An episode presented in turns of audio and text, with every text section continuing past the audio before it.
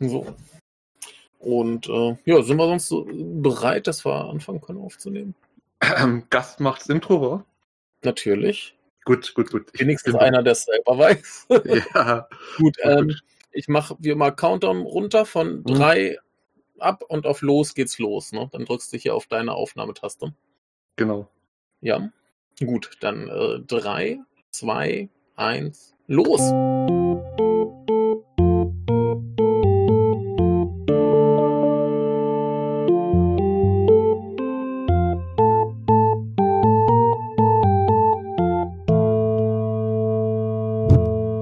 Herzlich willkommen.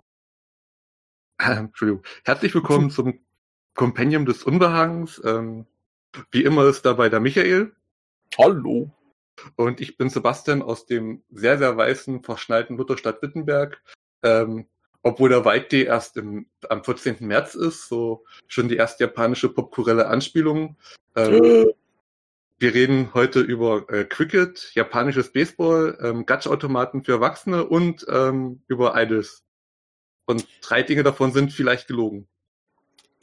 Ja, ich muss dich gleich enttäuschen. Den Gacha-Automaten für Erwachsene müssen wir aufs nächste Mal verschieben. Äh, da hat mir die Realität äh, ja böse mitgespielt. Oh, schade. Aber beim nächsten Mal machen wir Genau. Ich, vielleicht ist bei dir dann wirklich was anderes drin, außer Hüsschen für Damen, aber Gucken wir mal. Es, es, gibt, es gibt bei mir Automaten für Männer und Automaten für Frauen. Okay. Mein Problem war halt, als ich äh, gestern hm. hingegangen bin, hm. um äh, dir was Schönes zu kaufen, äh, habe ich festgestellt, dass der zwingend 500 Yen-Münzen braucht. Und ich hatte nur 500 Yen in 100 Yen-Münzen und die hat er nicht genommen. Ah, dann wollte okay. ich heute nochmal hinfahren und heute hatte ich einen Platten beim Fahrrad. Dann hatte ich die Schnauze voll. das ist, das ist traurig. Gut. Ja. Ja, also müssen wir es aufs nächste Mal verschieben, aber genau. du bekommst noch dein äh, Erwachsenen-Gacha. Genau. Ja. Und jetzt, jetzt fragen sich alle Zuhörer, warum reden sie über Gacha-Automaten für Erwachsene? Du könntest ja erstmal erklären, was Gacha ist. Genau, ähm. Auch wenn es ähm, mit der Folge heute nichts zu tun hat. Genau, also Gacha sind quasi so Automaten. Ihr kennt doch in Deutschland so diese Kaugummi-Automaten, wo man auch so Spielzeug rausholen kann. Das gibt es halt in Japan für alles. Da hast du Anime-Figuren, also was ihr euch vorstellen könnt, gibt's da drinne. Also und dann gibt's halt auch welche für, für Erwachsene und so Mystery-Sachen, wo du halt nicht weißt, was du bekommst. Äh, ja, also meine, meine, ja. meine Lieblingssachen, die ich hier gesehen habe, sind einmal äh, so Mini-Scharfschützen, die dann irgendwie so in Brokkoli liegen oder so Sachen. Und äh, das andere sind äh, frittierte Haie. Okay. Ja. Das heißt, du hast da so einen Frittierklumpen und kannst dir ahnen, was für ein Ei das, äh, was für ein Hai das vielleicht so werden soll. Das sind meine Lieblinge.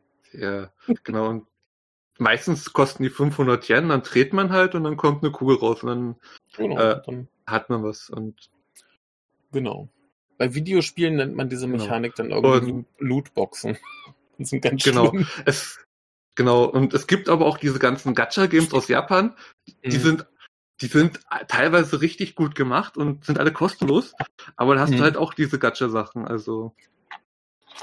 Ja, das fällt halt in manchen Ländern unter Glücksspielen, das ist damit illegal. Genau. Ja, und ihr sagt, also fangt solche Gacha-Spiele nicht an, ihr werdet die nie wieder los, also ist ganz, ganz schlimm. ihr werdet abhängig und äh, werdet sie bis ans Ende eurer Tage äh, bezahlen. Aber wie heute geht es nicht um Gacha, denn heute geht es um etwas, worauf du dich, glaube ich, mehr gefreut hast als ich. Ja, heute geht es um äh, äh, Idols, besonders Underground Idols, ähm, denn wir haben uns die ersten drei Folgen von Ida Underground, The Flower of Passions angeschaut. Genau.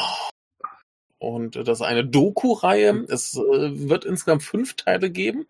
Mhm. Mittlerweile ist der vierte raus. Wir haben aber bisher nur die ersten drei gesehen. Ja. Den an beiden reichen wir irgendwann nach, da reden wir nochmal drüber. Genau. Ja. Äh, magst du ein bisschen was genau, äh, ähm, das, sagen, wie das zustande kam und so weiter? Das ist ja schon ein bisschen was Besonderes, glaube ich. Genau, ähm, die Doku ist von ähm, Derek äh, Vasconi. Ähm, den kennen vielleicht der eine oder andere Hörer noch. Der hat früher ähm, das englische Social Media und Patreon von Necronom Eide betreut. Ähm, der hat dann aber Traum, diese Doku zu machen und hat eine Webseite gegründet, die auch äh, The Underworld heißt, ähm, wo wir als westliche Fans quasi Merchandise, CDs ähm, und Shaggies von Idols kaufen können. Und nebenbei hat er dann 2019 angefangen, diese Doku zu drehen, zu produzieren. Hat sie mhm. auch über seine Webseite quasi ähm, wie Startnext und sowas, ähm, also crowdfunden lassen und hat dann jetzt angefangen, äh, im Januar die Folgen einzeln zu veröffentlichen. Preislich genau. gesehen ist eine ja. Folge bei 13 Dollar. Ich habe, das ist also für uns jetzt gerade, ich habe so 11,16 Euro so ungefähr im Drehmer bezahlt pro Folge. Ist halt nicht billig. Nee. Aber ja, man kann sie halt auch für 7 Dollar leihen. Es gibt hm. ja auch, glaube ich, eine DVD davon. Ja, die kannst du bei Ide Underground kaufen. Ja. Die DVD-Box, aber die ist auch ziemlich teuer, glaube ich. Äh, ja. 40.000 Yen oder sowas waren wenn ich mich täusche, ja. ja, äh, japanische Preise, alles klar. Ja, ja, genau, also, ja. also typisch japanische Preise und es ist halt crowdfunded und ähm, der Vorteil ist halt von den Streams, die sind in 1080p. Ja. Die, die halt dann nicht, also. Aber bei Dokus ja. ist das halt manchmal ein bisschen zu vernachlässigen, ob da halt man wirklich diese volle HD-Auflösung braucht. Ähm. Ja, braucht man jetzt nicht unbedingt, aber nee. wenn ich jetzt die Wahl habe, die Folgen für 13 Dollar das Stück oder eben ja. alles zusammen für 40.000 Yen, das sind das über 300 Euro auf jeden Fall. So 340 ja. Euro. Ja. Äh, dann nehme ich halt lieber den Download für 13 Euro mhm. das Stück. Ich meine, es ist jetzt auch nicht so krass. Die Dinger gehen so ungefähr eine Stunde mhm. pro Stück, manche ein bisschen länger, manche ein bisschen weniger. Ähm, und dafür, dass das so ein, so ein Underground-Ding ist, so unabhängig produziert und so weiter, genau. kann man es machen, kann man ruhig mal unterstützen, um es mal vorwegzunehmen. Das ist schon ganz gut. Ja, aber äh, genau, wir haben drei Teile gesehen.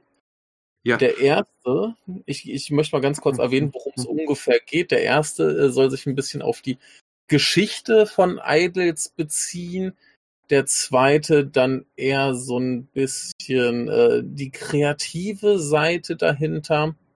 Und, ähm, und der dritte dann um das Verhältnis von Künstlern und Fans.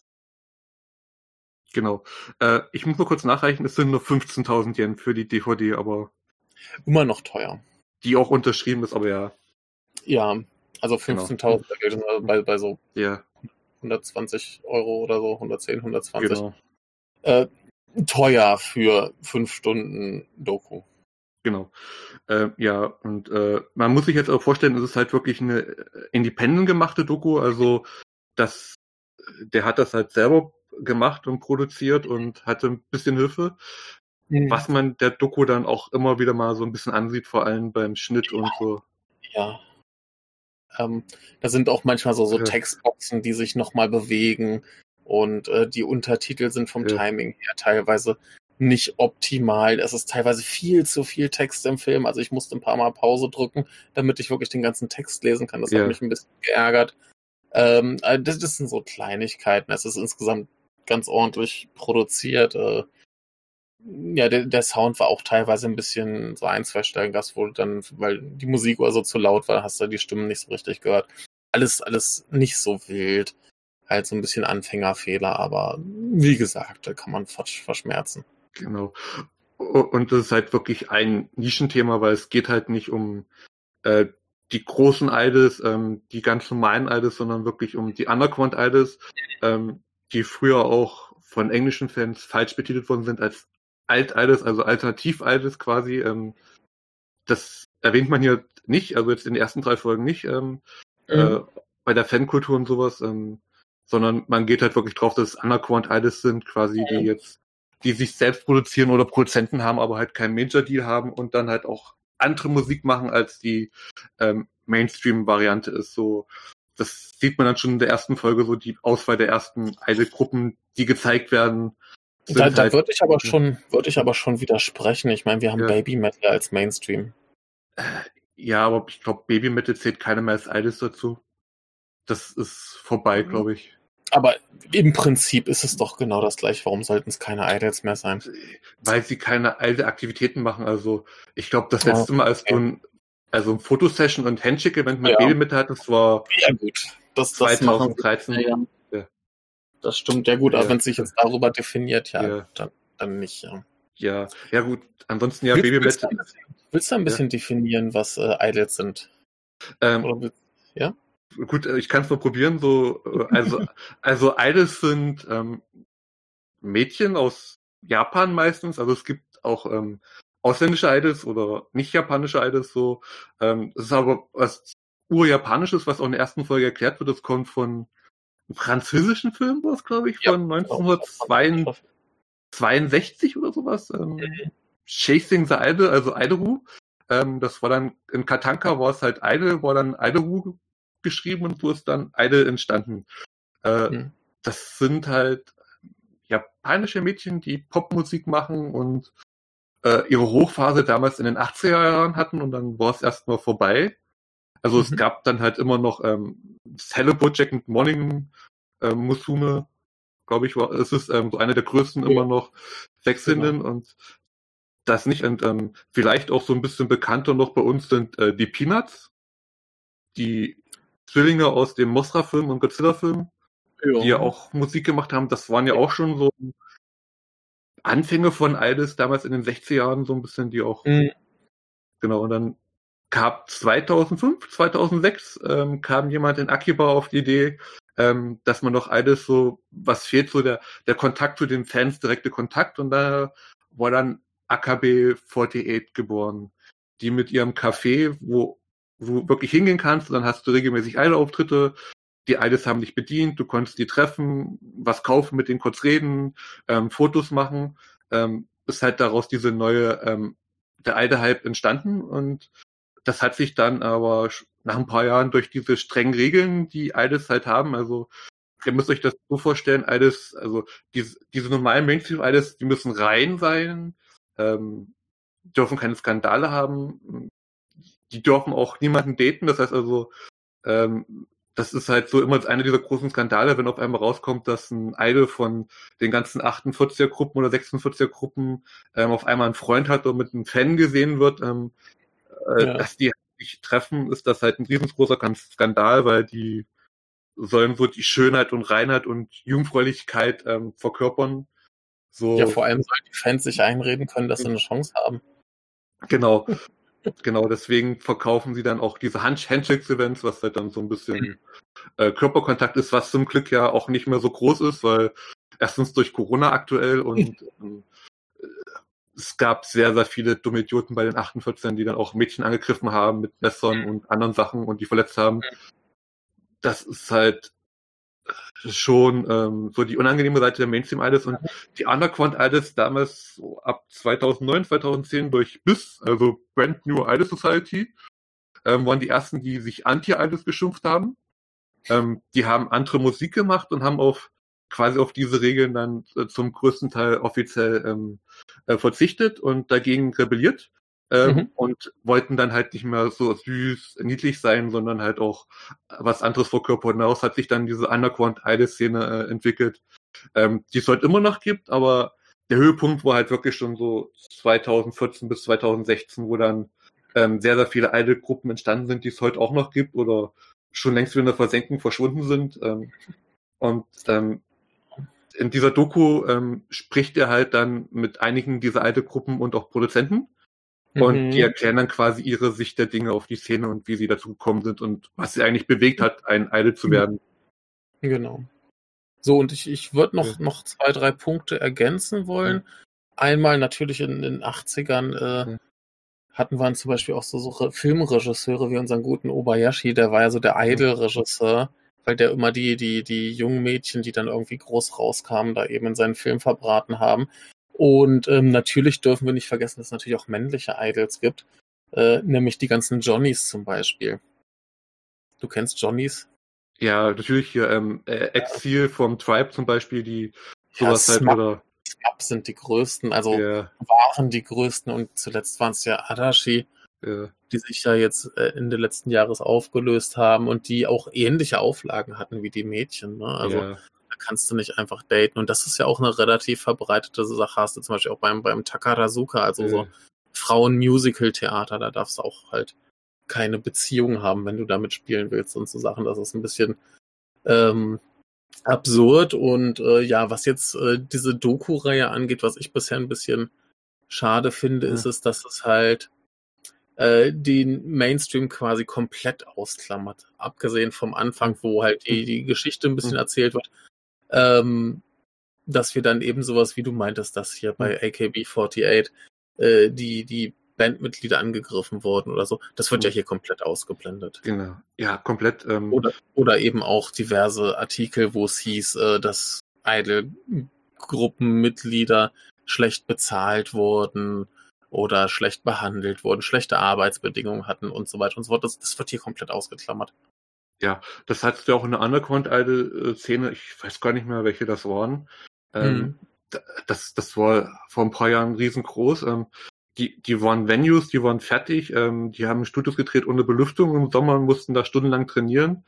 Mhm. Äh, also das, der Aufschrei in der Szene dann, also international war dann ziemlich auch groß und ähm, Okay.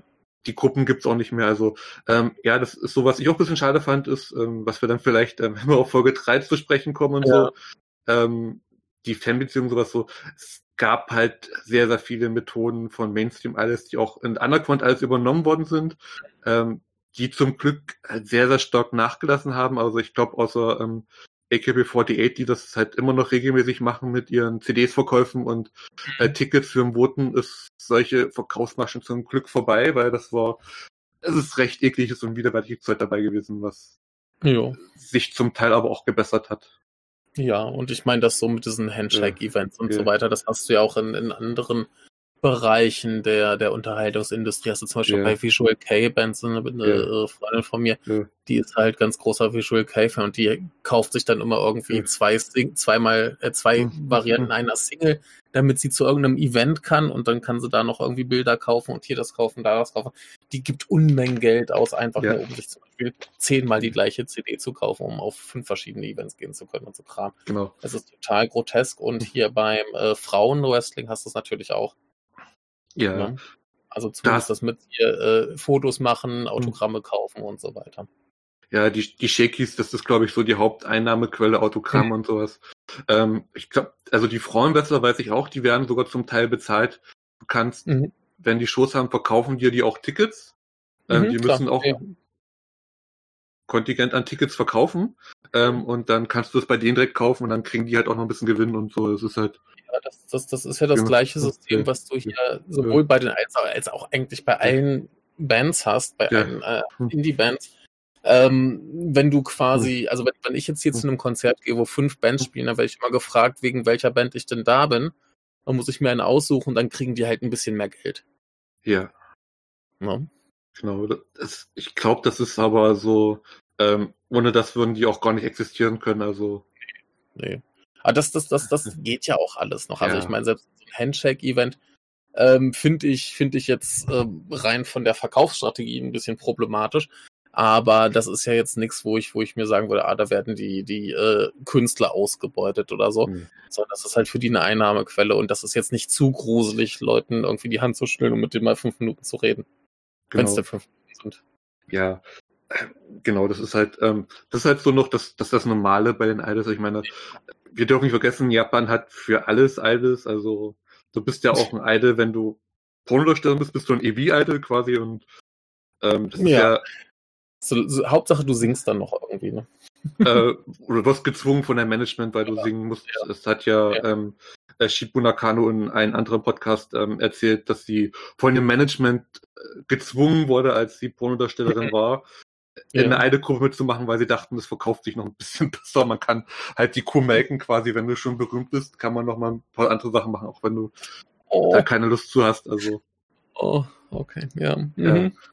Ja. Äh, aber Ja, solche, äh, solch, solche Gruppen halten zum Glück nicht lange. Also ich glaube, ähm, das Einzige, was mir jetzt einfällt, ist ähm, Hölderness, ähm, die ähm, mit Gravurmodels und Pornodarstellerin äh, Musik gemacht haben, aber die sind auch mehr Band als Idols. Also die Ja. sind so ein bisschen das, es ist halt. Ja, was, was, was mich halt immer noch so, so ein bisschen verwirrt, ist, wo jetzt genau die Grenze zwischen Idol und Band ist. Ne? Also ich meine, ich habe zum Beispiel äh, auf Konzerten äh, Sänger gesehen, wo ich sagen wollte, das ist vom dem, wie sie auftreten, sind das Idols, aber die haben jetzt zum Beispiel kein Handshake-Event gemacht. Ja. So sind das jetzt Idols, genauso wie ich hier in der Doku Ja. diese eine äh, Truppe gesehen hatte, wie hießen sie? Die mit dem, mit dem Typen dabei? Das Mädchen und der Typ? Äh, Nanomore, Gott, ich habe mir den Namen notiert. Ja, das Ja. Äh, äh, Nan Nanomoral? Nano- Nanomoral. Ja, Ja, Nanomoral, genau. Genau. Genau. Ähm, da, wenn, wenn ich die sehe, würde ich sagen, das ist halt eine normale Band, wie ich sie hier Ja. auch überall sehe. Ne? Das- So. Genau, Und so deswegen das. ist es dann schwer nachzuvollziehen, wo jetzt die Grenze zum Idol ist. Ja. ja, das ist halt, ähm, die Grenze ist halt, glaube ich, irgendwann fließend jetzt so aktuell. Mhm. Also die, durch das, das ganze Undercounting ist das halt ähm, jetzt fließend geworden, weil du hast wirklich Mhm. keine Ahnung mehr gesagt. Also Nanomoral hatte ich vorher auch nie als alles eingeschätzt. Ich dachte das auch, das ist eine äh, Popgruppe quasi. Also vor allem, wenn du das erste Mal hörst, so Spotify empfiehlt das, weil du die und die eine Band hörst und auf einmal sind die dabei. Mir so, das singt doch ein Mann, das ist doch. Ja, also das, das, das wäre jetzt auch die eine Band in, in, in dieser Doku-Reihe gewesen, wo ich sagen würde, ja, wenn ich die hier auf einem Konzert sehe, dann finde ich das gut. So. Bei der anderen Ja. würde ich mir denken, was, was treten die Ja. jetzt hier auf? Was muss ich mir irgendwelche komischen Idols angucken? Ne? genau. Ne, aber äh, ja, es ist sehr merkwürdig, wo da jetzt die, die Grenzen gezogen werden. Ne? Also ich meine hier, wenn wir jetzt unseren Kollegen äh, von Get Your Genki angucken, der veröffentlicht da jetzt Mhm. demnächst ein Album von einem Typen namens äh, Long Friend, wo ich auch sagen würde, rein von dem, wie er auftritt, ist das ein Idol. Und Mhm. der ist auch irgendwie Ex-Porno-Typ. Ne? Und ähm, ja, weiß ich nicht. Mhm. Ist das jetzt ein Idol oder nicht? Oder doch? Mhm. Äh, Ich glaube, Handshakes-Events macht er vielleicht nicht, aber ne? keine Ahnung. Ja, das Sehr merkwürdig. Ja, das ist, das fehlt mir auch so ein bisschen.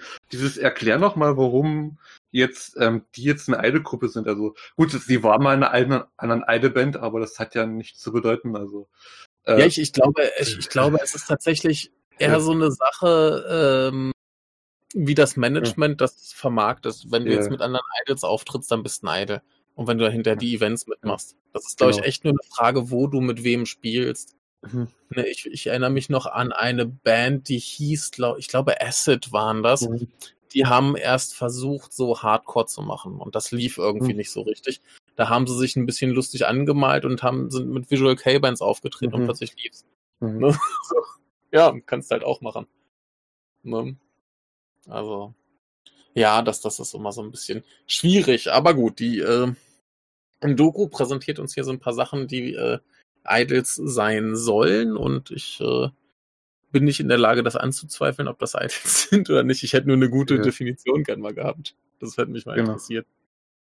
Ja, Aber- ich die Ja. Definition, also das sind sicher, also du darfst ja auch nicht von eine Band sprechen, sondern es ist immer eine Gruppe, sonst kommen gleich wieder Fangirls und Fanboys und fangen eine ewige Diskussion an, dass es doch keine Band ist, sondern nur eine Gruppe. Also ja, ich würde jetzt Ja. das eigentlich auch nicht Band nennen, weil da halt keiner Musik spielt. Ne? So. ja, Das ist eine Gesangsgruppe. ja, Genau.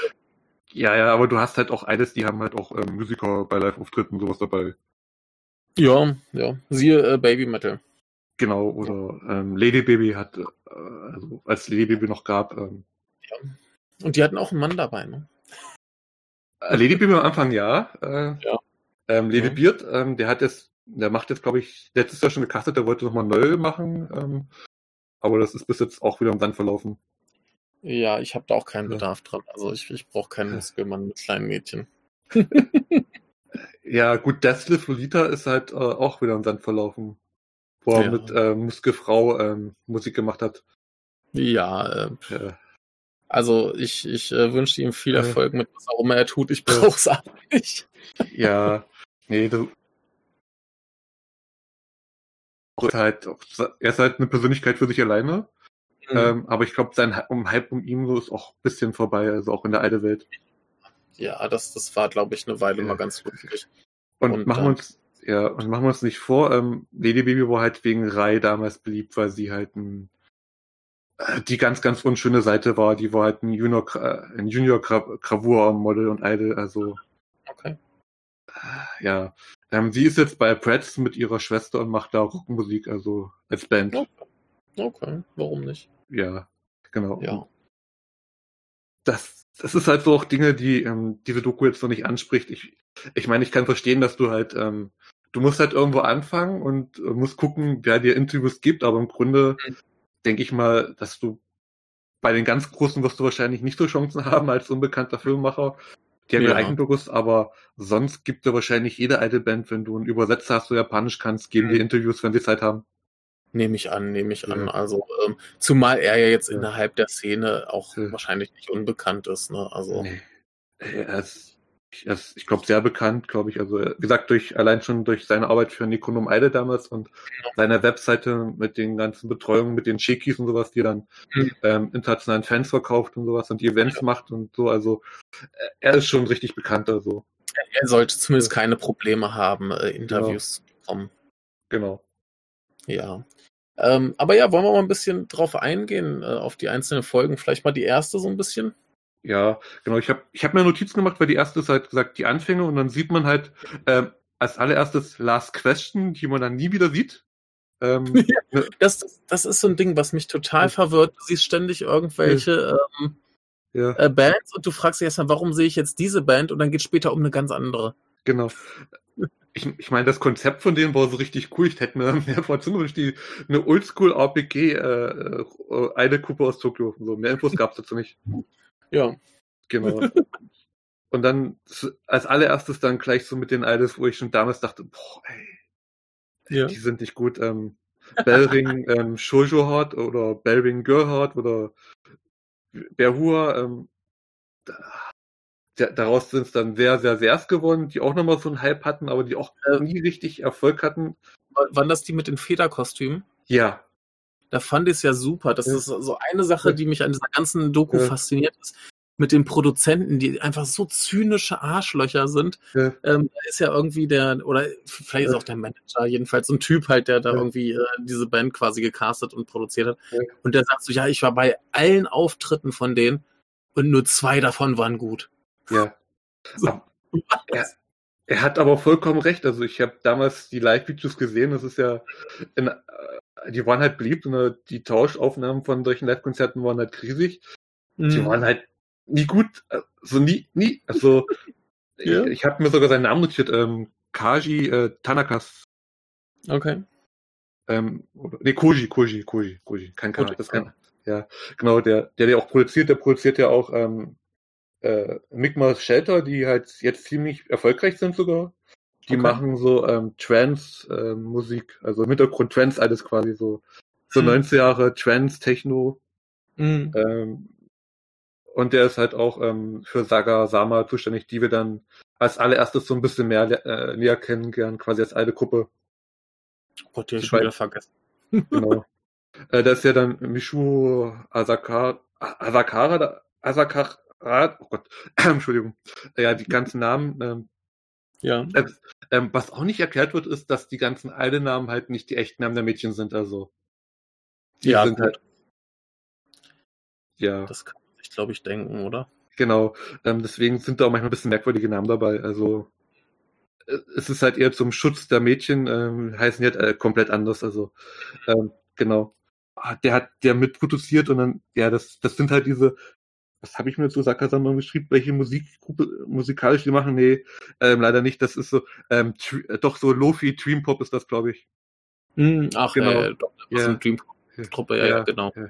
Sakasama, ja, die, die, sind halt auch sehr, sehr beliebt, auch in, international, aber es ist, wie gesagt, das ist Lofi Dream Pop und ähm, man sieht halt so ein bisschen live von ihnen und wie, wie sie dann reden, aber rein musikalisch ist es halt jetzt das, das war so, so, so die eine Truppe, wo, wo mir schon wieder eine Sache aufgefallen ist. Das wird auch später nochmal gesagt. Da habe ich einen äh, Screenshot auch von getwittert. Ähm, die, viele von den Mädchen, sie sind nicht übermäßig attraktiv, sie können nicht übermäßig singen, sie können nicht besonders toll tanzen. Aber ja, sie versuchen es irgendwie berühmt zu werden und äh, das reicht innerhalb der Szene auch. Ja. Du musst nicht aussehen, du musst nicht tanzen können, du musst nicht singen können. Und ich finde das einerseits klasse, ja. weil da halt jeder eine Chance hat. Andererseits denke ich mir halt auch, also dass das zieht sich ja auch hoch bis in die ja. populärsten überhaupt, also so AKB48, die können ja auch nicht singen und nicht tanzen. Nee. Na? Ne? Und ich weiß noch, da war irgendwann mal so ein Event in Korea und dann mhm. sind, glaube ich, AKB auch tatsächlich rüber, um da mhm. einen Auftritt zu machen. und die Leute waren schockiert, was das für ein, für ein Niveau ist, was da dargeboten wird, ja. weil die einfach verglichen mit den großen K-Pop-Truppen einfach taugenichts sind und ja. äh, wie gesagt, also irgendwie finde ich finde ich das halt nett und charmant, dass die da irgendwie auf diesem niedrigen Niveau anfangen können. Und äh, da kommen wir eigentlich später dazu, dass die Fans es mhm. gut finden, zu sehen, wie die besser werden. Mhm. Aber das ja. Niveau geht nie so richtig hoch. Nee. Idols sehen und das ist schon mhm. ganz schön gruselig. Genau. Ja, und ähm, man muss dort ja, das ist halt, ja, das ist halt sehr gruselig. Ähm, wie gesagt, und dann sprang ja die Doku dann auch schon wieder so ein bisschen hin und her. Und dann mhm. hat man halt äh, Miko äh, Hamamia äh, kennengelernt, die früher bei Avan Avan Donut dabei war. Oh Gott, ey, die, die alte Name. Ähm, ja, ja. Das, das dekorative Englisch, das ist so herrlich. Ähm, ähm, die sich beschrieben haben, musikalisch sind es irgendwie Jackson 5, also. Ja. Genau. Ja, das, jetzt, das ist, das ganz, ganz kurz eingeworfen. Das ja. ist ja so ein Ding, auch wenn du dir die, die klassischen Idols anguckst, 80er Jahre, da war ja eigentlich nie ein Musikstil festgeschrieben. Irgendwie so nee. Pop, aber vielleicht auch mal ein bisschen Funk oder Boogie Woogie. Ja. Jetzt halt damals kein Metal oder so. Aber äh, ja, es ist ja musikalisch nicht so festgeschrieben. Und da kommen nee. wir dann nachher zu einem Punkt, der mich furchtbar aufgeregt hat. Aber erstmal ja. zu dieser hier, die eben von dieser Jackson 5 Band kam und jetzt äh, was tut. Die ist jetzt bei äh, Nano Moral mit ähm, genau. ähm, Tatsächlich der Producer, Sänger ist und auch die Songs schreibt. Die, die am sympathischsten waren, also in der kompletten ja, Doku ja. jetzt. Ja, ja die, die, kommen total nett rüber, die ja. Musik ist okay. Ja. Äh, sie macht eine riesen Stimmung und ähm, da übrigens auch nochmal ganz interessant, in der zweiten Folge sagt er, er ist der, der quasi Manipulator, nennt er sich. Ähm, er ist der Typ, der die Hinter, also die Background Sounds macht. Ja. Und das finde ich bezeichnet für diese ganze Szene. Die ja. Musik wird als Hintergrundgeräusch definiert. Genau. Es geht nur um den Gesang. Ja. Und deswegen finde ich auch diese ganze Attitüde, wo wir haben hier alle möglichen Musikstile, total beschissen. Ja. Äh, man, man sieht es ja halt auch also immer wieder, also es, es, es gibt halt alte Bands, die die hervorstechen, also so wie Baby Metal damals äh, mhm. und auch äh, Lady Baby oder noch so ein paar andere, ähm, ja. die halt auch dann wirklich da mit Live-Bands aufgetreten sind und auftreten, ähm, mhm. wo du halt auch merkst, dass da die Musik mehr im Vordergrund steht als die Mädchen ähm, oder es sollte, aber bei den meisten Idol-Bands hast du das halt nicht und ähm, aber die beiden bringen das halt super rum und sie hat ja auch ähm, ich habe geschrieben, sie hat die Setliste sich auf die Hand geschrieben, weil sonst sich nicht mehr merken kann. Sie hat halt gehofft, so, das Publikum sich nicht wundert, warum sie da auf ihre Hand schaut, weil da ist die Setliste drauf. Man kann sich doch einen Zettel auf den Fußboden kleben, wie das jede andere Band macht. Ja, nee, die hat sich auf die Hand geschrieben, also. Ja. Das, das ist, glaube ich, also das, das hatte ich auch so ein bisschen das Gefühl, dass äh, diese ganzen Idol-Leute keinen Bezug zur restlichen Musikszene haben. So gar nicht. Nee, ähm, Finde ich kommt. Genau, also wenn du nicht so ein paar dabei hast, die wirklich so Musikfans sind und sowas, also ähm, mhm. das, sieht, das sieht man dann so auch so schön, wenn man denen auf Twitter folgt und so, wenn die dann ähm, äh, die eine, die auch mal eine alte Gruppe hatte, die aber auch äh, auch nur vom Management wahrscheinlich war, weil die auch so Fetischmodels waren und sowas, mhm. ähm, die so ein bisschen mit Metal gemixt haben, die ist halt auch riesengroßer Slipknot-Fan und sowas, also gut. Wo, wo du dann auch anmerkst, die wollte wahrscheinlich solche Musik machen, aber es hat halt einfach nicht geklappt und dann hat es aufgegeben und macht jetzt Modeljobs. Ähm, mhm. Aber die hören halt dann privat auch manchmal solche Musik und sowas. Also, du, du, du merkst ja schon, dass da sind auch Mädchen dabei, jetzt vor allem bei den neuen Generationen, ähm, die mögen Musik und wollen das halt auch bestimmte Art von Musik machen, aber es, es wird halt nicht so fruchtig äh, manchmal. Also das sieht man dann ähm, ganz schön bei der, äh, bei der letzten Band, die uns in der ersten Folge halt noch so entgegengeknallt wird, ähm, bei Mary Bad End, so. Ja. Die ja das Lustige ist ja, die sind jetzt auch nicht mehr in dieser Besetzung. Das habe ich mir so notiert, ähm, okay. ähm, weil, warte, wo habe ich's? Ähm, das ist also äh, einmal äh, äh, äh, äh Shiro, Shiro, Shiro, ja, Shiro, Shiro, Shiro, Shiro, ja genau. Von dem Ghibli-Film. Genau. Äh, die ist halt so, die, die hat die Band gegründet und äh, mitproduziert. Äh, äh, die wollte halt auch schon seit der sechsten Klasse Eide werden, hat mhm. aber sich nie getraut und war ein riesengroßer Fan von AKB48. Ähm, Das war die mit der tiefen Stimme, oder? Ja, das ist die mit der tiefen Stimme. Ähm, genau. Hat dann halt Mary Band gegründet und dann sind halt noch Yuna, nee, Hina und Honami ähm, vorgestellt worden, ähm, aber Honami ist nicht mehr dabei. Okay. Die ist ersetzt worden durch eine China. ja, gut. Ja. Aber ich meine, das, das geht ja auch schnell bei den Idol-Bands, ne? Das ist ja. ja. auch so ein Ding, was, was ich an dieser ganzen Szene so ein bisschen äh, bizarr finde, ist, dass die halt alle austauschbar sind. Ne, du hast ja, du hast ja nicht in dem Sinne, wie sich Bands zusammenfinden, da treffen sich Leute und sagen, ey, cool, lass Musik machen, sondern das ist ja alles mit Casting und so weiter. Das war ja auch hier bei äh, Mary Bad End, die haben ja gesagt, ja. die anderen beiden wurden gecastet. Ja. Ne? Und ähm, das ist sowas, was, was für mich ganz bizarr ist. Gerade ja. wenn wir halt zu diesem Amateur-Underground-Ding gehen. Genau. Ne, das, das, das, das, ist so ein, so ein Ding, was ich bizarr finde, weil es einerseits komplett auf dieses Marketing, professionelles, äh, wir verkaufen unsere Seele äh, gemacht ist. Andererseits sie dann aber irgendwie hier ein auf, äh, das ist alles hier, kommt von Herzen und äh, wir machen das, was wir schon immer wollten. Das beißt sich für mich ein bisschen. Ja, das, ja, das ist halt so, das ist halt ähm, das, was sie halt den Fans verkaufen wollen, dass sie das vom Herzen machen und kommen. Äh, ähm, ich weiß nicht, ob das alle Fans noch glauben oder was, also. Also, ähm, sagen wir so, ich würde es auch den Mädchen jetzt nicht allen absprechen, aber es ja, ist halt schwierig. Ne? Es beißt genau. viel. Genau. Ähm, das Lustige war, der Produzent ist Daisuke Toyama, ähm, mhm. der das der komponiert und der hat auch ähm, für AKB48 und äh, Nagisaka äh, 46 ähm, Songs produziert und komponiert. Ja. ja. Ähm, ich, ich fand so super, er hat dann erzählt, so ja, ich habe dann diese Band da gesehen, die heißt Issue, die so mhm. Hardcore machen, so mit R&B-Einfluss, dann sieht man dieses Musikvideo. Metalcore was, Leute. Ja ja, so Metalcore, Hardcore, so mit so, mit so Slams, so dachte ich mir, das können wir doch ähm, bei Mary Bad End auch unterbringen. Und dann siehst du so, so den Vergleich. Das gab's noch nie. Das gab's noch nie. Äh, und ich so dachte, ich dachte mir so, mh, hm, es gab da schon Malcolm Musk McLaren, ähm, auch eine alte Gruppe. ja, genau, Baby mit hatten, aber Malcolm Musk McLaren, die waren vorher da, die schon mit Hardcore und Hardcore Punk und ähm, Breakdowns gearbeitet haben. Und noch so ein paar andere, äh, die aber auch sehr schnell verschwunden sind. Also äh, ja. dadurch, dass meine Website leider abgekracht ist, so ein paar Mal sind halt auch sehr viele Artikel vorbei, ähm, mhm.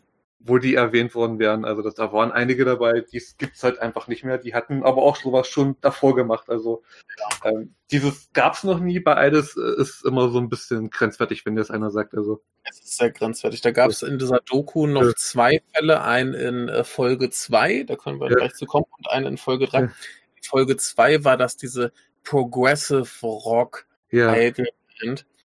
Die haben mich so richtig angekotzt. Ich habe diese zweite Folge angemacht und ich war so wütend, weil die einfach sich da hinstellen und sagen, ja, das ist so originell und das gab's noch nie. Es klingt halt einfach wie ganz normaler Progressive Rock aus den 70ern, der sich seit den 70ern nicht verändert hat. Ja. Mit eben dem typischen Idol-Gesang. Das ist ja auch immer das, was mich so stört, dass du ja. sofort sagst, ah, das ist eine Idol-Gruppe, weil die alle irgendwie so mehr oder minder gleich singen, solange sie halt nicht zufällig schreien. Genau. Und ähm, die haben mir das aber verkauft, als wäre das die Revolution im äh, Musikbusiness. Und dann noch eben Progressive Rock, wo ich mir denke, das Gute an Progressive Rock ist, wenn du zum Konzert gehst, hm. dann hast du dann eine Wahnsinns, äh, Wahnsinns Handwerk, was du sehen kannst, weil es mhm. alles extrem gute Musiker sind. Und da kommt die Musik vom Band und du siehst diese Mädchen, die mäßig gut singen und mäßig gut tanzen und das dir verkaufen wollen. Und dann haben die ja noch eine, die Geige spielen kann, aber nicht auf der Bühne Geige spielt. Zumindest sehen wir es nicht in der Doku. Ja, nee, macht die leider auch nicht. Ich habe ich habe von Kiss Hux, äh, Kiss und Hux Extreme oder XOXO Extreme, ich habe sie nie Geige mhm. spielen sehen. Die, die, die spielt Geige, die spielt, glaube ich, was Bach oder Mozart. Auf der Geige ja, wirklich. Was, ne, also die kann nicht so schlecht sein. Ja, wir denken so. Es ist nicht fertig. Ja, du, du hast dann Idol, das kann Geige spielen. Wir haben eine ja. Idol-Band. Ja. Was können wir. Ah, Progressive Rock, wo sie nichts zu tun hat, so. Ja. Äh, es ist total absurd ich, ich, ich meine, dass alles vom Look her und wie sie klingen ähm, ungefähr so sind wie die Band Ghost, die halt aussieht, als ob die den derbsten, düsteren Black Metal machen und dann machen sie halt auch nur Progressive Rock äh, quasi. Ähm, äh, Habe ich mich ja schon vor Jahren verabschiedet, weil es gibt eine Piraten-Idol-Gruppe, die keinen Piratensound machen, sondern ganz normalen Pop. das, da hast du halt Mädchen Piratenkostüm, die dann so Popmusik singen. Das ist so ein bisschen merkwürdig. Jo. Ja, aber das sind halt die Chancen, die sie bei Eides immer so verschenken, weil, weil keiner so auf die Idee kommt, wir, da fällt mein Mikrofon noch gleich um, Entschuldigung. ähm, dass man vielleicht so ein bisschen Folk-Einschlag mit reinbringen könnte, so dass sie halt live Geige spielt, so ein bisschen so, wenn man so ein. Ja. Ne, also die, die kann's, lass sie Ja. machen. Ja. Ne, ich meine, hier bei, bei den äh, Nano Moral Ja. oder was? Der spielt Ja. auch Gitarre. ja, So. Ist doch cool. Geil. Und das, das andere, was mich wahnsinnig gemacht hat in der dritten, da haben wir relativ viel mit diesem einen Produzenten. Und dann wird da schön eingeblendet, der hat irgendwie einen neuen Musikstil erfunden, wo er elektronische Musik mit organischen Sounds kombiniert. Und das ist dann Organica. Ja, das war noch in Episode 2, das ist, ähm, das- Nee, das Ja. war in der, dritten Das- nicht. nee, das ist in der zweiten, das ist äh, Michito äh, Mishima von äh, Lily äh, Kaona oder kurz Lily Kao. Egal. Ja. Ja, ja, das, das hat mich so. Äh, doch, ja, das war in der zweiten, stimmt. Ja, Da geht es ja um, um den kreativen Prozess. Es Ja. hat mich so fertig gemacht. Der Typ kam halt sympathisch rüber, der scheint auch ganz ordentlich Musik machen zu können. Aber Alter, nee, schreib doch da sowas nicht hin. nee. Und da dachte ich mir noch, die, die Doku wäre so ein bisschen neutral gehalten und kommentiert nicht allzu sehr. Ja. Schreibt dann aber heldenhaft hier, er hat einen Musikstil erfunden, den schon 10 Millionen andere Menschen gemacht haben vorher, aber er hat's erfunden. Genau. Boah, hat mich das wahnsinnig gemacht. Und kurz am Rande, am besten, Ja. am besten ist dieser organische Sound mit diesen Disharmonien und ähm, quasi so Hundebellen und so Klänge, die halt dann in Musik verfremdet werden, so Musik werden, äh, ist am besten gemacht in der britischen Version von Utopia. Da besteht der ganze Soundtrack aus solcher Art von Musik. Ah, okay. Also das, Ach, diese das ist, Serie? ja, diese Verschwörungsserie, die ist richtig, Ja. richtig gut, die britische Version. Und die, hast du die britische gesehen oder die amerikanische? Ich habe die britische gesehen und Also- alle haben jetzt, wie, wie fantastisch das ist. Und ich konnte damit gar nichts anfangen. Es hat mir gar nichts gegeben. Okay. Schade. Ja, aber die hat halt wirklich auch diesen Soundtrack, der halt wirklich auch genau dasselbe ist, was die da machen musikalisch. Ja, ach, also, Ja. also nicht, nichts gegen den Typen an sich und Ja. nichts gegen die Musik, die er macht. Das klang alles soweit Ja. ganz cool, ne? Aber diese Einbildung, die hat mich wahnsinnig gemacht. Ja, ich, ich, ich, ich verstehe das. Ich dachte mir auch so, und dann so, ja, so das klingt dann jetzt so, und dann mache ich jetzt, klicke ich hier noch hier und dann kommt noch das dazu und dann kriege ich das wieder weg und dann das und dann Ja. und hier singt dann die eine und dann singt da die andere so und dann, aber wir haben noch keinen Text, weil das kommt das hinterher so. Da, da fand ich auch super, wie er sagt, ja, äh, wir haben acht Tage Zeit für Ja. die Musik und zwei Tage für den Text. Ja, Und normalerweise haben sie ja nur eine Woche für ein. Lied. Und das äh, geht hier für dieses Lied aber nicht.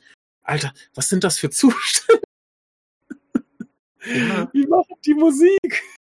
ja. Und aber das die Folge hat ja den besten Kontrast, was ähm, eines der bestgütigsten Underground-alte Geheimnisse hat, die jetzt, glaube ich, ähm, international halt nicht bekannt ist, weil sie halt kein, es gibt keine YouTube-Videos von ihr, Mhm. ähm, CDs waren schwer zu bekommen bis vergangenes Jahr, ähm, denn wir haben da 14 Generation tolle Tanako-san dabei. ja. Oh Gott, ja, die, die war lustig, ja. Die, die ist super. Also, ähm, da ist ja auch Mr. Get Your Genki riesengroßer Fan von ihr. Ich, ich kann verstehen, ähm, Ja. weil sie ist halt komplett anders, weil ähm, ich, ich, also was, auch was, wenn sie so erzählt, so ja, sie, sie passt halt nicht in die Gesellschaft. Sie würde zwar gern auch so einen normalen Job haben, aber sie kann es sich nicht vorstellen und sie hat es halt auch probiert und hat es nicht geschafft, weil sie nicht so gut in Ja. Mathe war. Also muss jetzt Eide bleiben und das machen, aber Ja. Und dann siehst du sie halt im Tonstudio, wie sie einfach schreit und ihre Songs. Ja, ich, ich war ganz Ja, froh, ja. dass sie da einfach gesagt hat, ja, das war leicht zu singen, Ja, weil sie sich dann anscheinend tatsächlich die Technik fürs Schreien äh, ja, beigebracht hat und nicht einfach nur sich die äh, Stimmbänder Ja. kaputt schreit, was ich erst befürchtet hatte. ja, Aber die, die war für mich halt auch so ein bisschen so das, was, was mir immer so ein bisschen leid tut, dass da anscheinend viele Mädchen sind, Ja. die sonst keine Perspektive haben und deswegen Idols werden.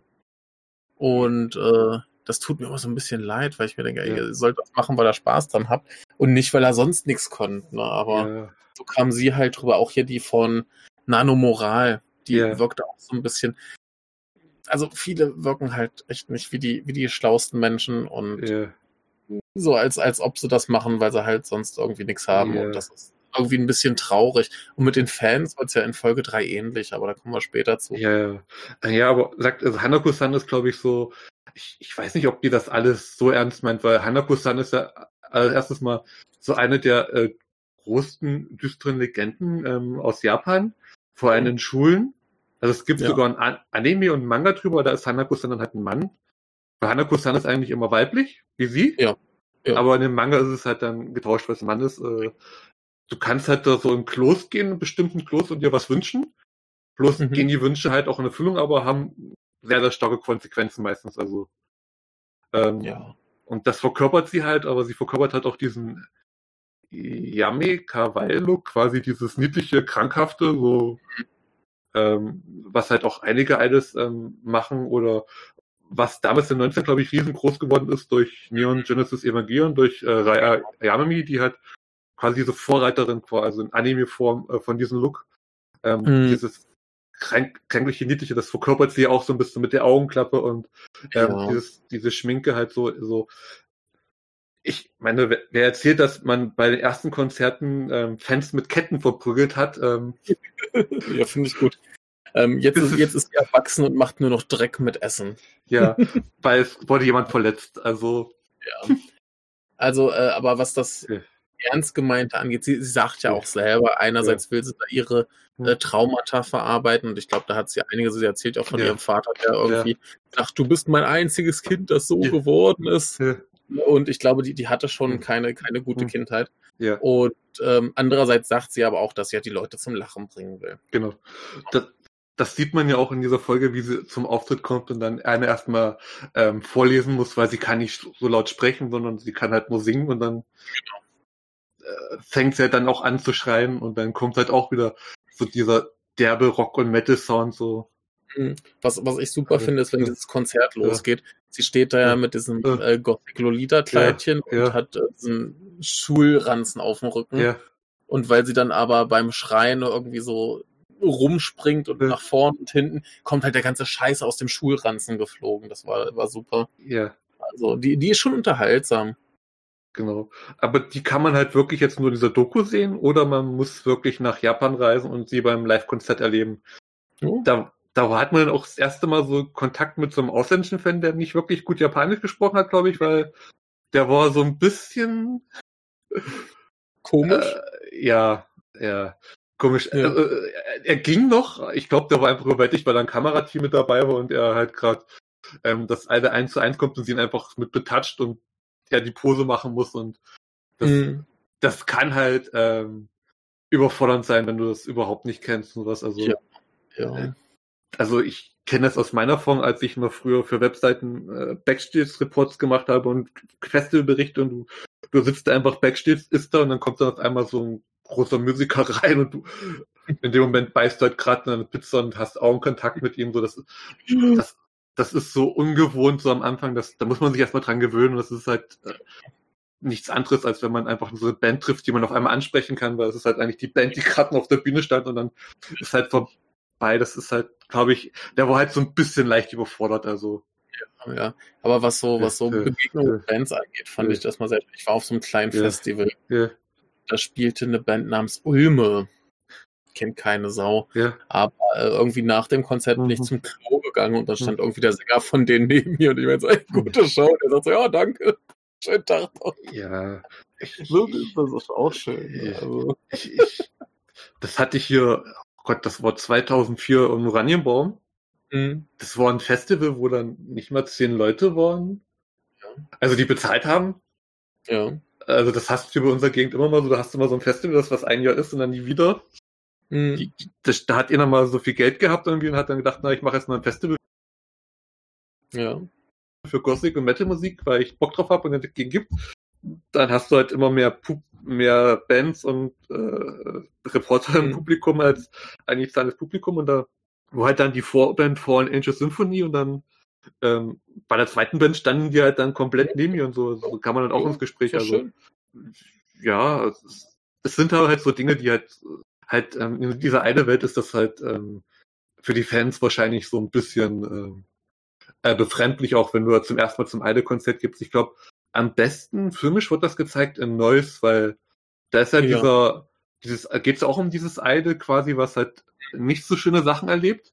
Äh, mhm. Und dann ist halt dieser alt, dieser Vater, der halt quasi in, in, in ihr seine Tochter sieht, quasi. Also ähm, wie sie sein könnte, weil seine Tochter ist ja dann das komplette Gegenteil und deswegen ähm, ja. geht die halt auch zu diese Konzerte. Also das kann ich zum Beispiel von Fanseite nachvollziehen, wenn du halt wirklich dann so, was halt auch schon ein bisschen gefährlich sein kann, aber der halt dann quasi ja. unterstützt, weil sie halt wie seine Tochter ist, aber bloß nicht, äh, weil er halt den Bezug zu seiner Tochter verloren hat und deswegen ja. ähm, da ein bisschen Hoffnung und Trost findet in den Konzerten des alles. Das ist ja, das, das haben ja alle, das hast du auch bei Bands und sowas. Ähm, deswegen gibt's ja auch für unterschiedliche Stimmungen auch unterschiedliche Bands, die man hören kann. Also und dann vielleicht was sieht und trifft und dann das das ist ja noch so relativ normal, was ähm, was ich nachvollziehen kann. Aber das das das krasse, was ich so erlebt habe, was ja dann in Episode 3 angesprochen wird, wo dieser ja, ja, genau. Das, oh, das, nee, aber wie gesagt, ähm, Hanako-san ist halt super. Sie muss, er musste diese Ghost-Pose machen so und dann ähm, Fotos ja. und dann spuckt sie halt Saft äh, dagegen. Das lustig ist, normalerweise nimmt sie aber Tomatensaft, habe ich gehört. Also es wird okay. dann halt auch noch blutiger. Ja, diesmal war es sehr le leckere Bananenmilch, die kenne ich, die ja. trinke ich auch. ähm, nee, aber was diesen, diesen ausländischen Fan angeht, ist natürlich auch das Ding, überleg mal, du bist irgendwie Ausländer in Japan, vielleicht auch das erste Mal, alles ist super auf, du siehst dieses Idol, was du irgendwie keine Ahnung, von gehört oder findest du super, oder, da ist das halt schon, schon ja. was, wo du überfordert sein kannst. Ne? Also das verstehe ich. Ja, so. klar. Das, ja, klar, das, das wird uns allen so gehen. Also das ist halt, ich, klar, ich glaube, selbst mir würde ich bei manchen Idol-Gruppen dann in Japan stehen würde und dann nach Konzert erstmal so Panik, Herzinfarkt. Jetzt habe ich die fünf, jetzt habe ich die fünf Sätze Japanisch vergessen, die ich im Flug her geübt habe, die ich sagen wollte. So. Gib mir mal deine, deine Top 3 Idol-Bands. Okay, äh, ähm, also äh, Cyber, die gibt's leider nicht mehr. Die haben aufgehört. Ähm, Lady Baby. Mhm. Äh, Kami Joshi äh, noch mit, aber die sind ja halt als auch schon riesengroß mit Kaffee, auch in Osaka, glaube ich. Also Kamen Joshi mhm. West und sowas. Ähm, Kamen Joshi sind halt, ähm, das sind halt auch, das sind die erfolgreichsten Underground-Idols aller Zeiten, die es sogar in die Oricon-Charts geschafft haben. Damals mit Genki Dan. Ähm, das sind halt alles, die tragen Masken. Also die, die singen auch nicht live. Nie. Ich habe ein ja. Live-Konzert von denen auf DVD. Da gibt es ja. zwei Stellen, wo sie die Masken abnehmen, live singen. Ansonsten ist es halt Full Playback. Also das oh. muss dann ein, ein klar sein, klar sein, weil die haben die Masken, haben sie nicht so um den Kopf gebunden, sondern sind so Mundstücke drin, die so, so im Mund reinplappst, so, dass du sie halt auch kurz mal abnehmen kannst und da draufsetzen. Da kannst du nicht live singen, das klingt dann so, so klingen. Also das, äh, ja. ähm, hatten die nicht noch neulich noch so ein Trump-Support-Video? Ja, das war vor fünf Jahren, ja, als Trump zum ersten Mal gewählt werden Ja, das, ähm, das war damals schon so eine Peinlichkeit von denen. Also ja, äh, vor fünf Jahren es noch weniger schlimm als jetzt. Das kam ja. jetzt nur wieder so scheiße. Ja, ja, das ist so. Ja, das ist halt so, eines machen auch manchmal so unschöne Äußerungen und sowas und Sachen. Ähm, mhm. Das kennen Fans gern mal unterm Teppich, also. Ja, ich meine, der, der Sänger meiner Lieblingsband, äh, Cold of the Deepers, der kam jetzt neulich nach diesem Sturm auf das, äh, mhm. wie hieß es? Kapitol? Kapitol, genau, mhm. äh, hat er auf Twitter geschrieben, ja, ich bin ein Trump-Supporter. Und da hat er von jedem, der ihn kannte, Prügel bekommen. Ja. Er hat dann später mhm. eingesehen, dass er vielleicht äh, falsch informiert wurde und dass das vielleicht doch nicht so gut war, aber da ja. musste er erst mal kommen, nach so einer Aktion zu sagen, ja, ich bin Trump-Supporter. Ja. Heilige Scheiße, was ein Idiot. Ja, also das, da muss man sich auch dran gewöhnen. Also ähm, eines äh, twittern viel und sind natürlich aktiv mit Fans Kontakt oder mit Management. Also ja, und da kann es sein, dass du auch schon mal mit Hentais ähm, vollgespammt wirst, wenn das eine über 18 ist. Oder mhm. andere Dinge, weil es gibt halt auch eine Gruppen, ähm, wie Fetisch zum Beispiel, ich glaube, weiß gar nicht, ob die noch äh, sind oder sowas. Ähm, äh, eine Sängerin ist jetzt äh, Domina und hat einen OnlyFans-Account und sowas und dann ähm, wird deine Teilnehmerin halt ab und zu mal mit so Sachen vollgespammt, die äh, wo du halt erstmal mit ähm, sich dran gewöhnen musst, dass auch ein, gesagt, diese Idee von alte Reinheit, pur und Jungfräulichkeit ist halt in der Underground eine Szene ähm, komplett über den Haufen geworfen worden. Das, das, das ja. ist einer der Punkte, wo ich sage, sehr gute Entscheidung, ja. habt das gemacht. Genau. Ich, ich glaube, das Einzige, was es noch ist, die Dating-Regel ist offiziell auch bei denen in Kraft, also die dürfen auch. Aber ich glaube, ja. da gibt es nicht so große Skandale, wenn die jetzt wirklich einen Freund hätten, sowas, also. Ja, also übrigens auch eine ganz interessante Sache, ja. äh, was in dieser Underground-Szene anders mhm. ist, und um wieder ein bisschen direkt auf die Doku zu kommen. Ja. Dieser Produzent in der zweiten Folge, der hat ja. was ganz Interessantes. Der hat ja vorher auch andere Idol-Bands und Pop gemacht mhm. und so weiter. Und er meinte, in den Liedern, die er sonst geschrieben hat, wären die Themen immer hier I'm having a blast, looking towards the future, speak up and go beyond your limits. Und auf die Scheiße hat er keinen Bock mehr. Und äh, dann hat er es aber ja. irgendwie ein bisschen verkackt und einfach alles ins Gegenteil umgekehrt und alles irgendwie auf Tod. Ne, du ja. siehst mir der Zukunft entgegen, sondern dem Tod. Ja. Und das ist auch schon wieder so ein bisschen stumpf, aber zumindest, dass man, dass man von so Zwängen mhm. bestimmte Themen abarbeiten zu müssen, ähm, mhm. eben wegkommt. Allerdings sagt er dann auch so Sachen wie, ja, Texte schreiben ist kein Problem, das ist ja einfach alles dem Image der Band entsprechend und dann ne, bist du quasi in den gleichen Mustern wieder, nur dass du eben andere Themen hast. Also, ja. Ja. Finde ich ein bisschen befremdlich, aber zumindest, wie gesagt, so die Klassiker äh, mal außen vor gelassen. Ja, das ist halt so diese Popgeschichte. Ich glaube, er hat über tausendmal solche Songs schreiben müssen, hast du da, irgendwann ja, ja. hast du wirklich keinen Bock mehr auf sowas. Ich kann das verstehen. Ja, kann ich auch verstehen. Also ja. wie jetzt prinzipiell der Typ, der kam eigentlich ganz sympathisch rüber. Ja. Nicht wie dieser Manager oder Produzent oder was in der ersten Folge, der ja. einfach sagt, ja, hier, die Konzerte waren alle scheiße. Ich glaube, der hat, der hat auch schon echt aufgegeben. Ich glaube einfach, der macht nur noch, weil er Geld damit verdient. Ähm, was war es, was wir in der ersten vergessen haben, was ich auch ganz zumindest respektabel fand, ähm, war die eine von, ich weiß nicht mehr welche Band das war, die aber gesagt hat, so, ich produziere selber. Das fand ich gut, dass wirklich mhm. mal eine aus so einer. Idol-Gruppe sagt, so, ich mache jetzt den Produzentenjob, die ist ja noch irgendwie DJ und so weiter. Ja, und dann merkst du, die, die hat Bock auf Musik. Genau. Das war? Weißt, ja. weißt du noch, wer? Das war die von Sakasama, glaube ich. Das war äh, Mishu Asakara, glaube ich. Das war die, die bei Bearings Gehört dann schon ähm, angefangen hat, als mit 14, glaube ich, und sowas. Okay. Ähm, die sich da rausgestochen hat, sowas, ja. Das ist, glaube ich, sie, die das mitgemacht hat. Ja, also das, das ist zumindest mhm. eine Haltung, wo ich sage, okay, die, die macht das, weil sie Bock drauf hat. Die will selber Musik machen und eben Idol-Bands produzieren. Und das, das finde ich, finde ich gut, finde ich respektabel. Nee, das war Beni Usakara ähm, von Abandonet, glaube ich, die das auch produziert und mitmacht. Ja, ähm, aber es machen ja auch viele alles jetzt ja, die von Mary Bad End hat ja auch am Anfang mitproduziert und so. Ja, ja klar. Ne, aber, das, aber sonst, sonst hast du es hier immer gesehen, so die ja. Produzenten legen quasi fest, so, hm. ne, wie das läuft. Das ja. war ja auch hier der in der zweiten Folge, ja. der hat sich ja zwei Schauspielerinnen gesucht, die das machen, die dann auch zum Glück ein bisschen älter waren.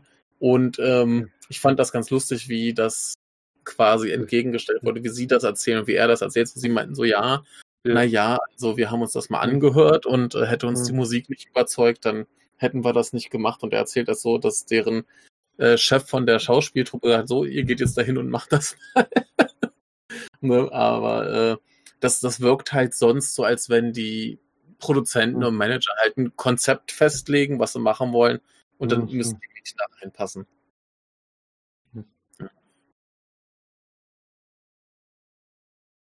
Ja, äh, ja, das ist halt ähm, genau diese Gegendarstellung so. Das fand ich auch lustig, dass halt ähm, so wie die Alice eben die Produzenten, also die Produzenten waren ja ziemlich offen und ehrlich so ein bisschen, die Alice haben sich immer so ein bisschen bedeckt gegeben zum Teil so, warum sie die Musik machen. Also gut, bei Kiss Hacks in Extrem hat keiner, glaube ich, erklärt, warum sie eigentlich jetzt dabei sind, sondern sie machen es halt so. Und, ja.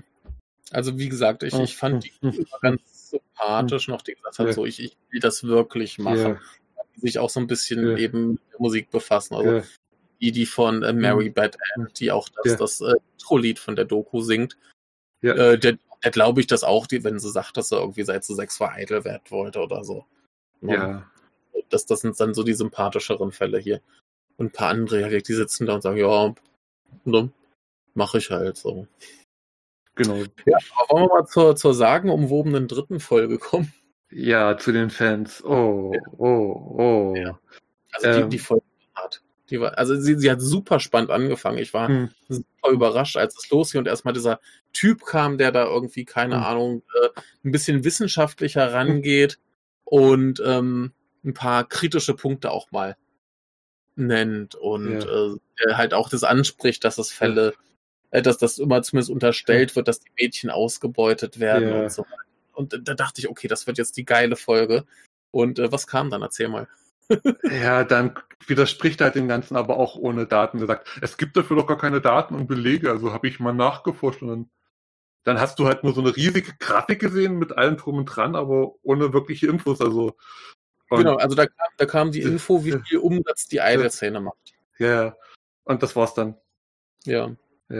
Ähm, und wo ich mir so, äh, woher wo nehmen die Leute das so? so ich, ich, ich wollte ihm anschreien sagen so, ich habe das erlebt in der internationalen Fanszene. Da hast du Baby-Metal-Fans, die in Second Life einen Cute Children Club beigetreten sind, um Baby-Metal-Konzerte nachzuspielen. Das, das, das, Das ist gruselig. das ist sehr, sehr gruselig. Ähm, ich meine, gut, Second Life ist halt schon ein bisschen, dass Ja. es immer noch gibt, ist, Ja, ist erstaunlich. dass man da vielleicht auch Baby-Metal-Konzerte nachstellt. Meinetwegen. Aber ein Cute Children Club ist halt. Mm, Ja, also ähm, wie, wie gesagt, dass, dass der diese, diese Behauptung mhm. erstmal in Frage stellt, finde ich total legitim. Ja, Ne, dass man sagt, so, wir haben keine Belege dafür, dass die Mädchen abgezockt werden. Ja. Wobei ich mir dann halt auch denke, ja, da gibt's aber Mädchen aus Idolbands, die das so sagen und warum sollte ich die jetzt anzweifeln? ja, Na, aber okay, äh, sagt er, da gibt's keine, keine äh, Statistiken zu, wir wissen nicht, wer wie, wo, wie viel verdient und so weiter. Und das ist ja okay, dass der das in, in Zweifel zieht. Ja. Aber diese ganze Folge geht halt nicht mehr darauf ein, auf diese Frage. Sie feiern einfach nur noch das Verhältnis ab von Fans und äh, Idols und stellen es dar, als ob es eigentlich überhaupt keine Probleme gibt. überhaupt nicht. Und äh, die zeigen auch diese Bar äh, von Mhm. diesem weiblichen Idol-Fan und da hängt Gottverdammt noch ein Poster von Deep Girl. Und Deep Girl waren, äh, Deep Girl, ähm, das war eine Idol-Gruppe. Die haben, äh, die tauchten auf, haben auch so auf Metal gemacht, so wie Baby Metal und Lady Baby. Ähm, die waren aber komplett gecastet und durchproduziert und die waren eine der schlimmsten Gruppen, die man sich vorstellen kann. Äh, Sie haben zwar im zweiten Song Selbstmord thematisiert, ähm, die hatten auch riesige Fans, aber diese Vermarktung dahinter war so, war so widerwärtig, weil die haben wirklich die CDs verkauft, wo du dann ähm, bestimmte CDs und Ticketpreise gewinnen konntest und da, da war alles dabei. Ähm, ich glaube, das waren sie oder eine andere Band, die ich vergessen habe aus der Island-Konzerne, wo du dann einfach auch ein Date mit den Mädchen gewinnen könntest, die da deine Ohren sauber machen, was ja was sehr Intimes ist in Japan. Ähm, oder du kannst auch ein Date gewinnen, das war der Hauptpreis, ähm, mit Mhm. so, so viel Tickets, wo du einfach mit denen ein Wochenende in Onsen verbringen kannst. Wo dann im Kleingedruckten noch stand, ähm, aber ihr geht, geht dann getrennt beide, wo ich mir denke, so, klaro. Äh, Mhm. ja, ja. So, genau. Ja, da kannst, Ja. kannst du noch mal ein bisschen extra zahlen und dann äh, Ja, genau. Service. Mhm. Ja, ja, ja, Auch. das, die, Ja. die, die Mädchen waren wahrscheinlich auch über 18 zum Glück ähm, ähm, und wahrscheinlich auch aus der Pornoindustrie und Subland-Sache, aber es ist halt, die waren dann Ja. halt auch sehr, sehr schnell weg.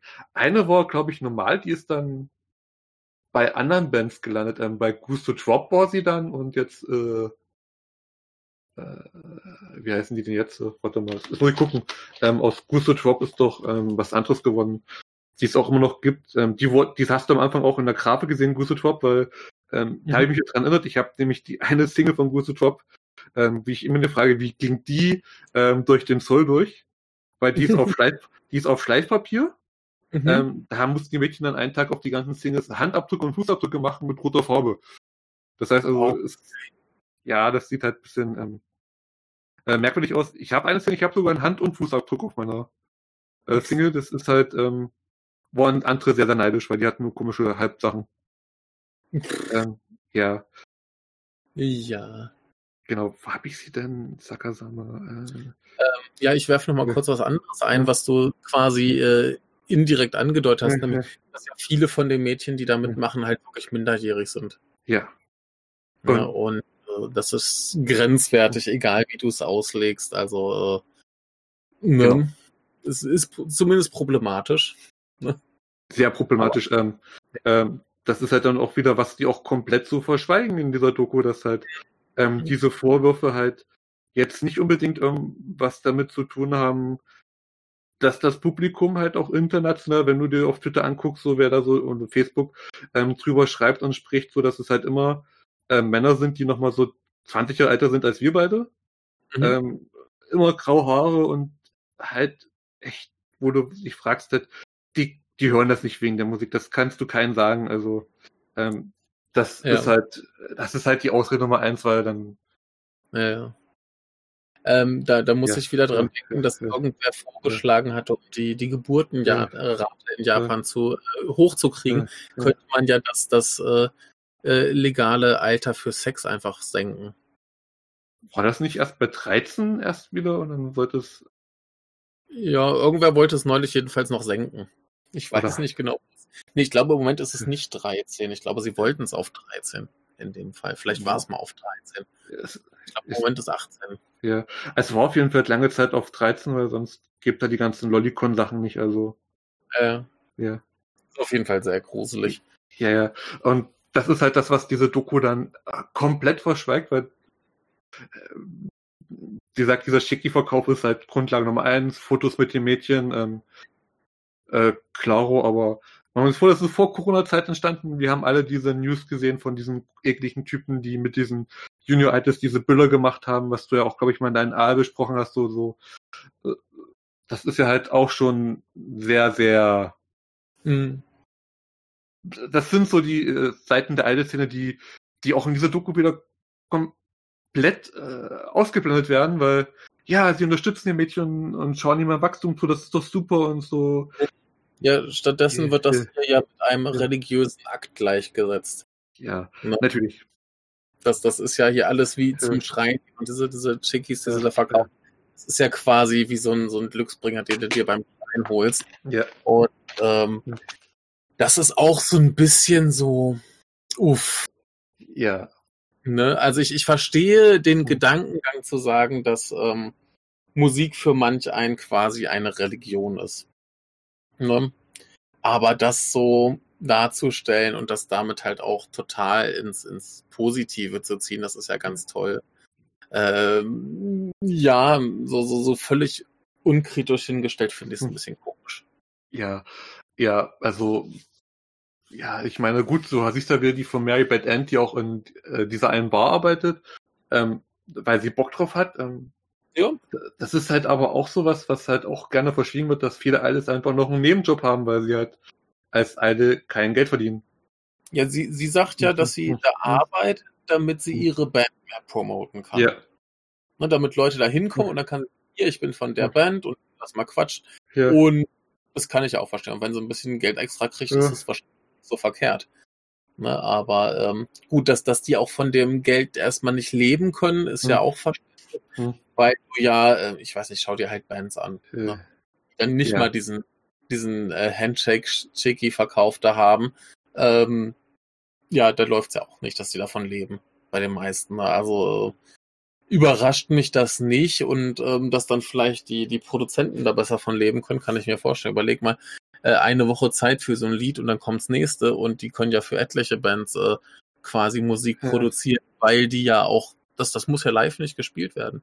Das nimmst du einmal auf und dann ist fertig. Da hast du halt nie wieder was zu tun. Ne? Ja. Also, ähm, das ist für die Produzenten super leichte Arbeit.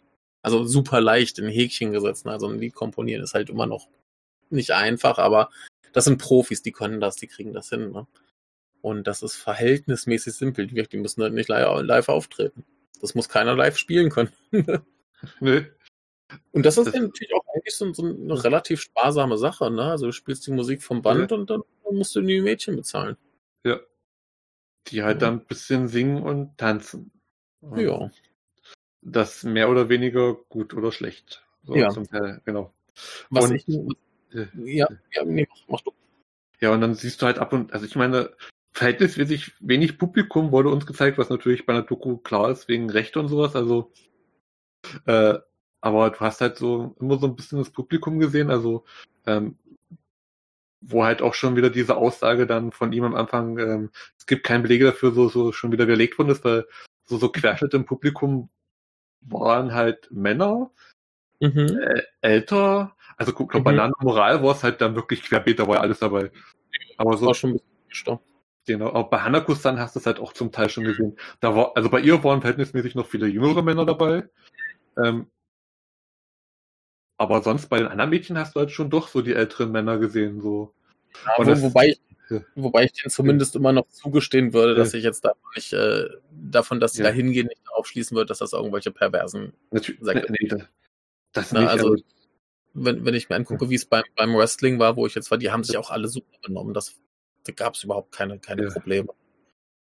Also, von daher, das, aber das Potenzial ist immer noch da. Und das sieht gruselig aus. Genau. Ja. ja. Äh, oh, oh, ich meine, gut, bei den Johnnies und bei den Visual Kai ist es dann halt, wie auch schon erwähnt, komplett anders. Da hast du halt sehr, sehr viele Frauen dann im Publikum, dann die die Männer anschwachten, aber. Ja, das, das ist aber auch rein von, ja. sagen wir, also ich meine, ich, ich will jetzt nicht in diese, in diese Männer sind potenzielle Sexualstraftäter äh, schieben, ja. aber es ist äh, rein prinzipiell halt so rum gefährlicher. Ja. Ne? Also insofern äh, mache ich mir da weniger Sorgen um äh, irgendwelche Johnnies, die von Frauen angeschmachtet werden, als um jetzt äh, die kleine Hanako, die mhm. von 20, 30, 50 Kerlen angeschmachtet wird. Ja. Die halt wirklich klein und zierlich ist. Also die waren alle sehr, also klein und zierlich zum Teil. Also, ja. also wenn, wenn die Typen denen was tun, dann tun die denen was. Fertig. Ja, genau. Das, das ja. fand ich das war ja dann auch hier die Kost 200 Seiten noch die Kostümbildnerin war, wo hier er den Stoff für die ähm, Lilly Kano da ausgesucht hat. So, das ist ein Ethos-Stoff, der ist zwar ein bisschen teurer, aber der lohnt sich so. Ja, das, das äh, wirkt aber alles ganz, ganz professionell. Also generell ja. diese Druck, der halt ja. deutlich professionell wirkt. Das sind auch, das waren ja, ja auch äh, ausgebildete Schauspielerinnen. Die konnten auch singen. Das, das klang ordentlich. Ne? Und äh, die haben schon einen ganz anderen Eindruck gemacht mein, mein Problem mit diesen Idols ist ja immer echt, dass du halt keine Live-Musik hast, sondern alles vom Band. Und wie dann, dann singen die alle irgendwie gefühlt leicht. Das hat ein bisschen was von Poetry Slam, ja. wo auch jeder Poetry Slammer dieselbe äh, Betonung hat. Die haben alle dieselbe Vortragsweise und so, so fühlt sich das für mich bei Idols auch immer an. Die haben alle irgendwie so die, die gleiche Art zu singen. Und das geht mir tierisch auf den Sack. Ja, das, ich, Genau, und, aber du hast ja auch dann quasi das hier, die von Marybeth End mit ihrer tieferen Stimme so und dann.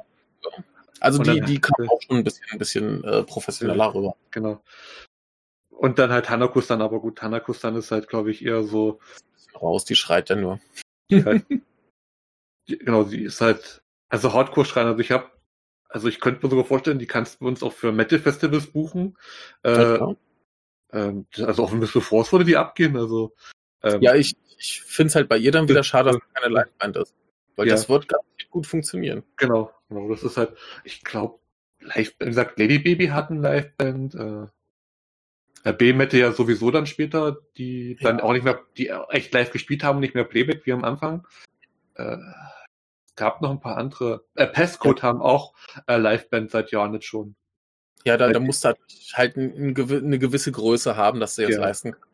Genau. Na, also, wenn du jetzt so im Underground bist, dann hast, hast, du kein Geld dafür. Nee, da brauchst du ja auch Musiker, die wollen auch bezahlt werden, also. Richtig, richtig, deswegen, genau. also, äh, ne. Ja. Ähm, ja, was, was ich an dieser Folge noch irgendwie äh, interessant fand, war, wie äh, spektakulär besonders dieses äh, Verhältnis dargestellt wurde, von wegen, ähm, ja dass die Fans eben die Mädchen unterstützen wollen und deswegen so viel Geld da investieren. Wo ich mir denke, das ist doch aber in Japan bei anderen Sachen auch so. Also ich meine, in Deutschland, klar, da hast du dann alle, die sagen, ja, ich kann mir doch den Kram irgendwie raubkopieren oder keine Ahnung, auf Spotify anhören, wo ja. die äh, da nichts verdienen. Äh, mir doch egal, aber in Japan hast du es ja echt noch eigentlich überall. Ne, das sind die Idols, das ist beim Wrestling, das hast du bei Manga, Anime, äh, das hast du überall, dass die Leute sagen, oh, ich, äh, in, ich, ich gebe da Geld für aus, weil ich die Künstler unterstützen will. Ne, und die verkaufen mir das hier, als wäre das so was Idol-Exklusives. Ja. Was ich ganz bizarr finde. Ja, ja, das ist halt so, das ist halt so, das ist halt wirklich so deep in der Idol-Welt drin, dass halt ähm, diese Symbiose aus Fans und alles so halt die Idols ohne Fans halt nicht sind und das ist natürlich auch verständlich, aber es ist halt wirklich überall so, du hast halt, du musst ja, dich halt vermarkten können. Ja. Ist doch bei den normalen Bands auch. Ja, und das ist, glaube ich, auch so ein bisschen was, was viele Idol-Bands ähm, nicht verstanden haben. Und auch die Prozenthintergrund nicht so, dass das Vermarkten halt sehr, sehr wichtig ist. Und ja, dass, dass, du halt auch auf international gucken musst. Äh, ähm, das hat ähm, Phil McCandy von der Rock, äh, Rock, äh, Rock Punk Rock äh, MDB gesagt, das ist ein YouTuber. Ähm, der hat jetzt seit 2020 wissen wir alle, wie wichtig eigentlich deine Vermarktung online ist. Ähm, und wie wichtig ist, dass du dich halt quasi ähm, monetisierst, quasi, dass du halt auch ohne Live-Auftritte leben kannst und sowas. Das ist ja. für einen als Musiker. Du bist halt wirklich äh, nicht nur Musiker, du bist Entertainer quasi. Du musst halt das Publikum, deine Fans unterhalten und Sachen bieten. Und ähm, jetzt vielleicht, wenn du in Japan bist, ist es natürlich einfacher, an, auf Konzerte zu kommen und CDs. Aber äh, seit Jahren, seitdem YouTube halt in Deutschland auch diese GEMA-Sperre nicht hatte und sowas, die Idol-Bands haben halt auch internationale Fans. Ja, klar. Musst halt nur den irgendwie verkaufen. Aber jetzt gerade in, in, in, Zeiten von Corona haben wir doch gesehen, wie gut das funktioniert, ja. dass du einfach Livestreams machst und hier was machst und da was genau. machst. Ähm, ich, ich fand das ganz lustig. Ich habe neulich einen äh, Podcast gehört von der ja. Japan Times, der heißt äh, Deep Dive. Möchte ich ja. gerne allen generell empfehlen, die Interesse an Japan haben. Und die hatten vor einiger Zeit eine Folge eben über den Johnny, den Original Johnny, der eben diese Firma gegründet hat. Und äh, der hat wohl von Anfang an gesagt, der hat überhaupt kein Interesse an Musik, der will Stars produzieren. Und Musik ist super dafür, die Leute bekannt zu machen, als Geldverdienste mit was anderem. Ne? Das Geld kriegst du darüber, keine Ahnung, dass die im Fernsehen auftreten und äh, Kalender verkaufen und irgendwie alles. Ne? Da machst du Kohle mit, aber äh, Musik ist nur dafür da, die bekannt zu machen. Und äh, ja, das ist ja im Prinzip das, was die hier auch probieren. So mehr oder minder gekonnt. Bist du noch da? Lebst du noch? Basti? Lebst du? Hallo? Er ist tot. So, da sind wir wieder nach einer ja. kurzen Unterbrechung. Ja. Wir, wir sind stehen geblieben beim Monetisieren und Geld verdienen der Idols und Genau. Äh, genau, ich, ich war dabei zu erwähnen, also Necronom Idol, die in dieser Doku komischerweise nicht erwähnt werden, mhm. woran das auch immer liegt. Ähm, das könnt ihr euch als Hörer jetzt so ein bisschen denken. Also so als Randfunktion, gesagt, er war mal für Patreon zuständig in Englischsprache, hat dann sich halt entschlossen, dieses Doku zu machen, seine Webseite. Am Anfang wurde auch alles Merch von Necronom Idol bei Idol Underworld ähm, äh, verkauft. Und dann kam es halt zu dem Bruch mit dem Idols und der Band außer einer und dann ähm, sind sie da auch verschwunden und machen wieder Bandcamp. Aber auch die machen halt quasi einmal im Monat ähm, Online-Checky-Verkauf und ein Online-Live-Konzert quasi für die Fans, ja. was du da kaufen kannst. Also entweder mit äh, unterschriebenen Checkies oder ohne Checkies. Also ähm, machen das aber das. Das machen halt auch nicht viele alte Gruppen, weil du brauchst natürlich Technik dafür und einen Ort, wo du auftreten kannst. Ähm, ja. Aber das ist so das Problem, weil äh, als ausländischer Fan, du kommst halt sehr, sehr schwer, äh, schwer an Merchandise ran. Also auch T-Shirts, CDs. Das ist ja, glaube ich, auch generell ja. so ein Ding, was, was ganz viele Bands noch nicht raus haben, dass es sich vielleicht lohnt, online zu verkaufen, international. Das sehe ich ja auch hier bei meinen ganzen Osaka-Bands. Die wenigsten haben irgendwie einen funktionierenden Online-Shop, wo du jetzt auch aus dem Ausland bestecken. Also ich frage mich, warum? Ja. Das sind dann vielleicht nicht viele, die das machen, aber es lohnt sich doch. Genau. Das einfach anzubieten. So, ja. Ne? Und die meisten Leute haben halt PayPal und dann hast du halt einen PayPal-Account und eine Webseite hast du schnell mit Shop, das gibt's alles fertig vorgefertigt, da brauchst du halt nicht mal äh, viel Ahnung von, das Shop-System anzupassen, das zu integrieren und dann äh, läuft das und dann kannst du das auch anbieten mit internationalem Versand und du, da wartet man halt mal drauf. Also ich habe auf manches von Necronom Alde auch so ein paar Wochen gewartet, also. Ja, ist doch okay. Ja. Ist halt versagt. Das dauert ein ja. bisschen, ne? Genau. Ich habe nämlich jetzt vor der Folge auch überlegt, ähm, von welcher Eide-Gruppe habe ich eigentlich das meiste Merchandise und das ist dann doch Nekonom Eide, weil ich habe fünf T-Shirts. Mhm. Äh, ich habe noch von quasi von der Originalbesetzung damals, äh, also wo sie dann wirklich auch ähm, Originalbesetzungen losging, ähm, die Shakis äh, mhm. und unterschriebenes äh, CD. Mhm. Ähm, ja, und dann kam halt die Wechsel. Also ich habe quasi ein T-Shirt, wo noch die originalen Bandmitglieder drauf sind, gezeichnet. Mhm. Ähm, sowas und dann so von Touren sowas, aber es ist halt so dann, und dann habe ich halt auch noch von Carmen Joji die Live-DVD, mhm. äh, Fotobücher von Carmen Joji, weil das ist auch etwas, was halt auch komplett in dieser Doku verschwiegen wird, so, so Fotobücher, ähm, Gravur alles, so.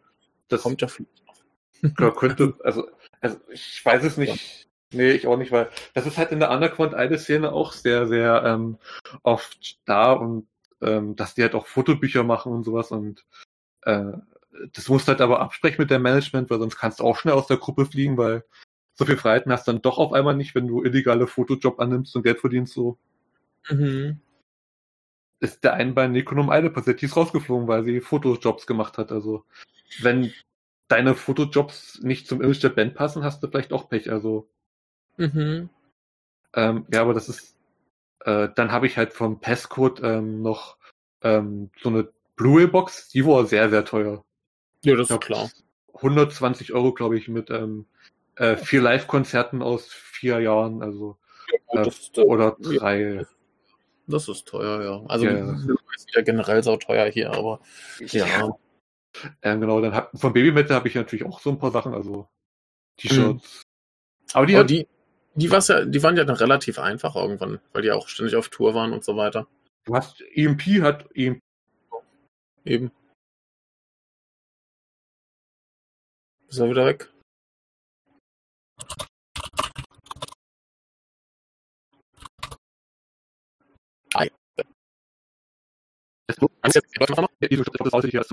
Ach, scheiße. Ähm, ja, dann machen wir das selber noch. Ja, ich schieße alles hier. Dann, ja, dann schießt du noch weiter, dann nicht, was da ist. Aber schnell Auto Ja, schnell Auto ist dann. Da schießt du das, schießt du das, das gesagt, Ja, so, so Babymittel, genau. Genau. Also das, ja, B-Mitte-Merch war wirklich noch einfach in Deutschland zu bekommen, durch ihre Auftritte hier in Deutschland und dass EMP und Impelcom halt das Merch auch offiziell verkauft hatten, weil sie halt auch eine deutsche Plattenfirma hatten dann, also die für Europavertrieb zuständig war. Ja, ich, ich bin auch ein bisschen verwirrt, so dass das Baby Metal so die eine Truppe war, die es anscheinend richtig gemacht hat. Die haben sich ja offensichtlich bemüht, das im Ausland zu äh, promoten und zu verkaufen und so weiter. Und das wundert mich in Japan immer, dass die da alle keinen Bock drauf haben. Ich glaube, das haben die gemerkt, als Ine, ähm, weil quasi die zweite Single von Bill Metal nach Doki Doki Morning, ähm, mhm. die wirklich international, weil das, da ist jeder drauf geworden. Ich, ich, ich glaube, war einer der ersten, der es in deutschen Foren verbreitet hat und darüber berichtet hat. Also also ich sage jetzt mal einer der ersten, ich war wahrscheinlich nicht der Erste, der das äh, mitbekommen hat, aber das du ging dann halt, ja, ich war Mitvorreiter, genau. Ähm, das ging halt damals da ab, so 2012 und dann ging oh. halt auch schon der B-Mitte halb los, so um das erste Album, die ersten Songs und dann waren sie halt noch äh, quasi auch Independent und dann erst Major mhm. und dann wurden sie halt größer und größer und größer, je nach Alben und Auftritten, also. Ja. Ja, und mich wundert es halt, dass, dass es sonst eigentlich kaum einer probiert hat, so Kram im, im Ausland zu verkaufen. Ja, also. Mein, um nochmal den, den Vergleich zum K-Pop zu ziehen. Ja. K-Pop existiert ja nur, um im Ausland zu verkau äh, verkauft zu werden.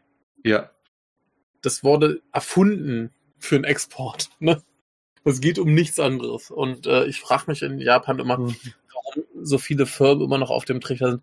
Ja, wir machen Zeug für Japaner, das versteht der Rest der Welt sowieso nicht. Ich, ja, ich denke mal, die denken auch diese Sprachbarriere, dieses, aber beim K-Pop, die singen halt auch in Koreanisch und. Scheißegal. Ja. Was die halt nur singen, kannst halt Übersetzer machen, so, das ist manchmal ein bisschen gruselig und so, aber am ja. Ende, du verkaufst halt auch eher das Image und die Bands und das haben die halt komischerweise mehr raus als in Japan, weil ich ja. erinnere mich noch dran, ähm, Lady Baby waren einmal in Deutschland in Köln in kleinen Club, aber auch nur zu zweit, weil die eine nicht wollte oder konnte. Okay. Äh, ähm, Necronom Alte hatten Auftritte in Deutschland, wo ich ähm, aber auch sagte, so, ey, ihr seid, ihr, ihr macht da hier in Köln wieder äh, und Düsseldorf und dann Hamburg, aber lasst komplett den Osten aus, so wie Berlin und Leipzig, wo vielleicht eure Musik eher ankommt als in Köln. Ich, ja. Weil Necronum alle machen halt immer düstere Gothic Metal, Black Metal Sachen und was ist dafür eher geeignet als Leipzig? Ähm, die weltweite ja. Hauptstadt des Gothic-Krams, ja. also durch, ja. genau, und, und auch Berlin, wo sowas halt schon ähm, alleine durch die Westberliner Szene damals ähm, ja auch in war und ja, ich, ich weiß nicht, Köln war irgendwie ein bisschen etabliert als, als Standort für japanische Konzerte. Da habe ich auch hier Asian Kung Fu Generation gesehen. Wo auch niemand gedacht hätte, dass die nach Deutschland kommen. Ja. Hat auch keiner mitgekriegt. Ja. Das erinnert mich an einen bei Facebook, der ist auch riesengroßer Eide-Fan. Der war mhm. auch in Köln zum Konzert von Morning Monsoon. Äh, okay. Was, da waren vielleicht 20 Leute oder so, das war in der ranzigen, ja, im ranzigen, ja, im ranzigen Club irgendwo aus, äh, außerhalb von Köln, so, das ist so. Okay. Krass. Ja. Jo, geil. Ja. ja, aber wir äh, sind schon ganz, ganz weit weg von unserer äh, Doku, ja. Genau. Und äh, so wie die Aufnahme heute Problem macht, würde ich vielleicht langsam ja. nochmal zurück und so langsam zum Ende kommen. Genau. Ähm, was haben wir denn sonst noch zu dieser Doku zu sagen? Also ja, diese, diese ganze dritte Folge äh, geht total ab auf hier. Mhm. Äh, der Kult, äh, der Fankult, die Verbindung ist alles sehr religiös ja. und vollkommen unproblematisch und äh, also sehr liebevoll und äh, natürlich sind die Fans nur darauf aus, äh, die Mädchen zu unterstützen, dabei ihren Traum zu verwirklichen. Das ist ja auch so ein Ding, so der Traum ist immer äh, ja. ein bisschen wie, wie in den USA ist ganz wichtig, dass du einen Traum hast. Da, da muss ich immer an diese eine Folge von äh, Terrace House denken, wo das eine Mädchen fertig gemacht wurde, weil sie keinen Traum hatte. Oh, ja. ähm, ja, und das ist so das, was in der dritten halt zelebriert wird, ähm, halt, wie gesagt, vollkommen unkritisch, ohne irgendwas zu hinterfragen. Und äh, ist ziemlich schade, dass das so läuft. Denn wie angefangen hat die super spannend. Habe ich mich noch gefreut, oh geil, jetzt kommt hier die spannende Folge. Bei den anderen beiden hatte ich so ein bisschen, hat die halbe Folge gedauert, bis dann irgendwas kam, wo ich mir dachte, oh, jetzt wird's interessant. Und äh, du hattest halt immer dieses, dieses äh, Rumgespringe von Sachen, die irgendwie nie wieder aufgetaucht sind und äh, alles sehr unfokussiert. Du hattest ja in der ersten Folge auch noch diese Erzählerstimme, dieses klingt wie so ein Kleinkind. Ja. Ist auch nie wieder gekommen. Ja, der auch so, natürlich ging es los mit den Atombombenabwürfen und dass Japan sich wieder aufbaut in der ersten Folge so. Ja. Also, äh, ja, für, ja. für mich ein bisschen, ein bisschen unfokussiert und wirklich die Folge, wo ich das meiste Potenzial sah, war so ein bisschen, erstens war die auch weiß ich, 20, 30 Minuten kürzer als die anderen. Ja. Und eben, wie gesagt, viel zu unkritisch für das, was da eigentlich äh, hätte kommen sollen. Bei anderen beiden fand ich es äh, okayer, dass ja. die halt unkritisch waren, denn da ging es halt wirklich um Geschichte und um äh, ja, wie das Ganze produziert wird und so weiter. Wobei ich die halt auch, ich, das hat sich mir erst so richtig erschlossen, als ich hinter auf der Internetseite geguckt ja. habe, worum es in den Folgen geht, weil das vorher zu, zu zerfahren war. Ja da war viel zu viel dann Fokus auf, ja, wir haben die Band gegründet, weil. Mhm. Ne? Mhm. Ja. Hast du noch irgendwas, was dir gefallen hat, was dir nicht so gefallen hat?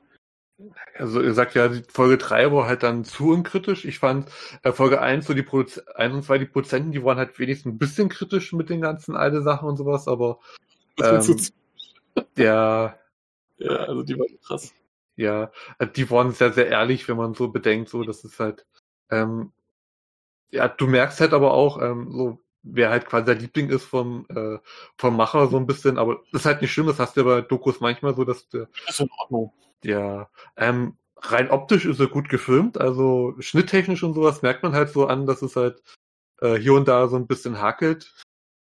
Ja, ähm, okay.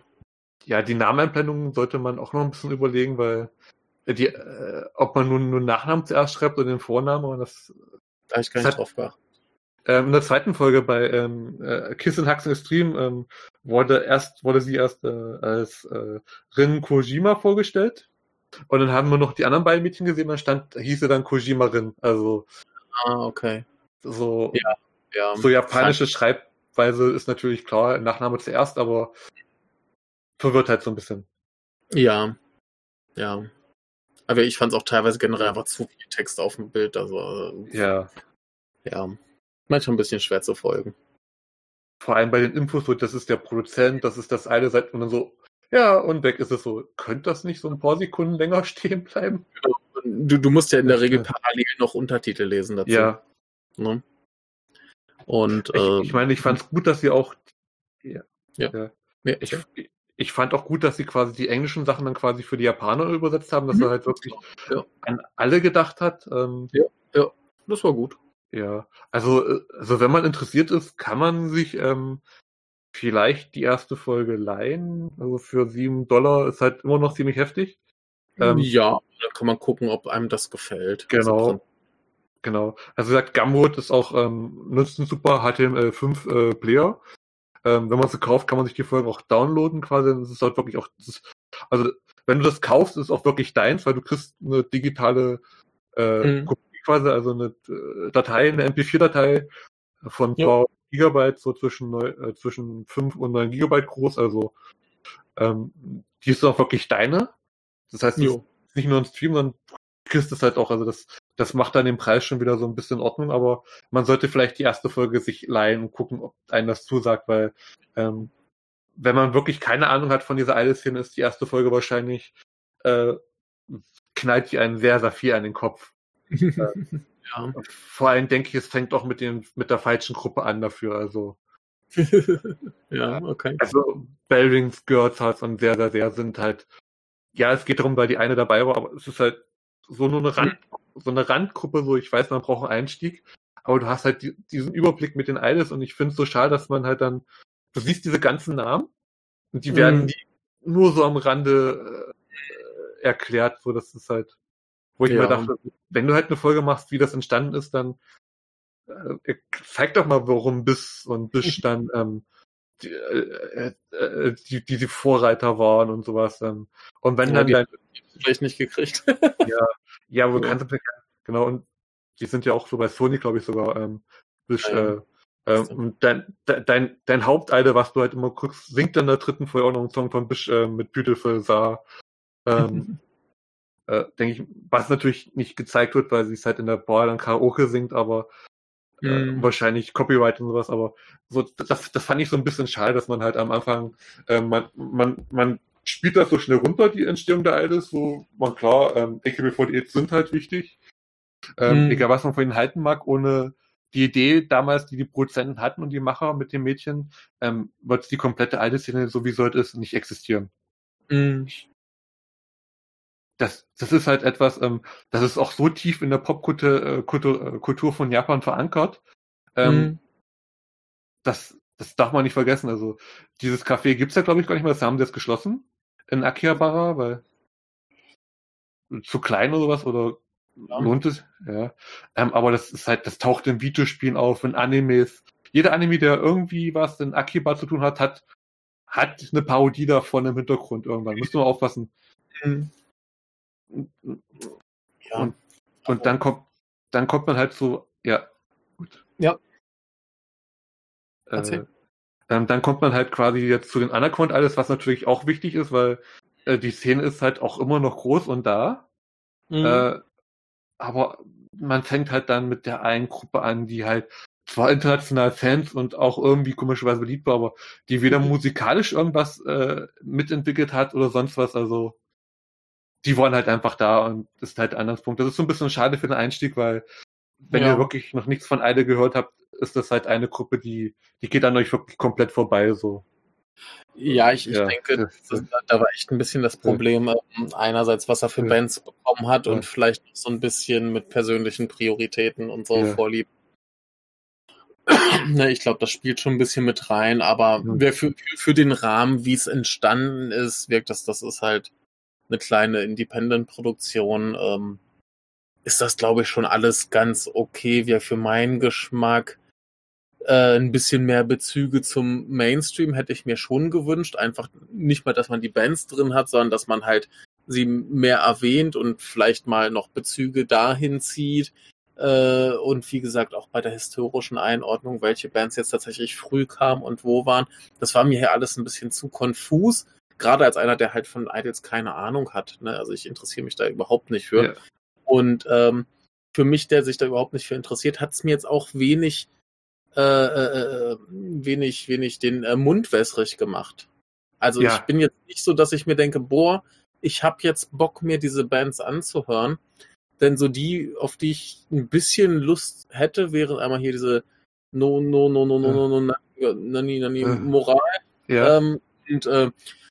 ja, die Hanako denke ich mir, ja, ja, die, die ist lustig. Da würde ich vielleicht zum Konzert gehen, aber da brauche ich keine CD von, so ungefähr.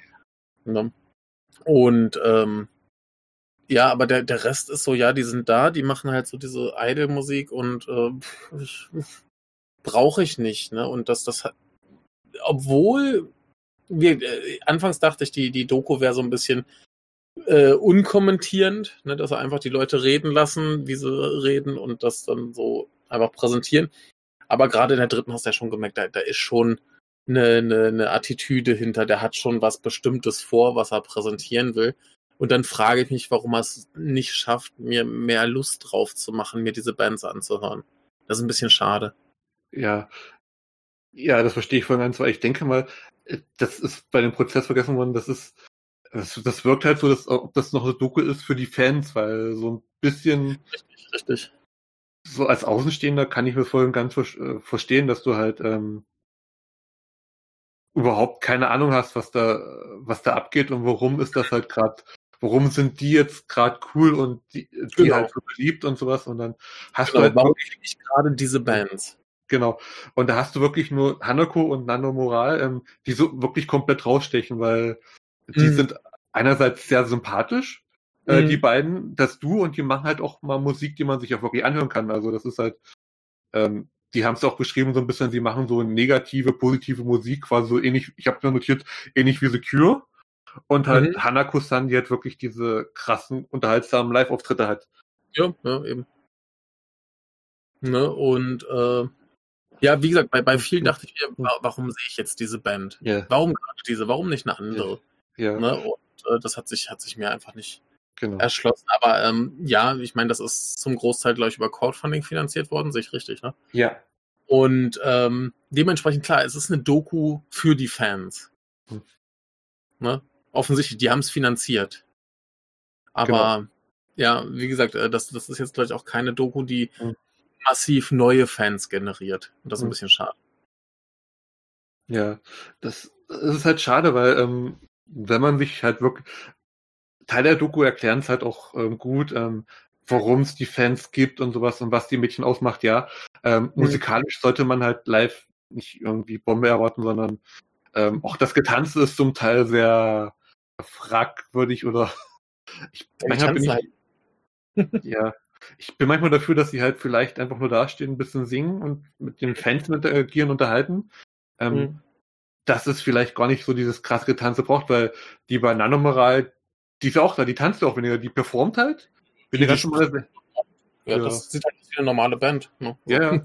Die ja. performt halt mehr so. Und das, dieses, ja. dieses choreografierte Getanze ist halt so bei manchen Musikrichtungen, das funktioniert nicht bei Focus Folk, da kann man es machen, vormachen, was wir wollen.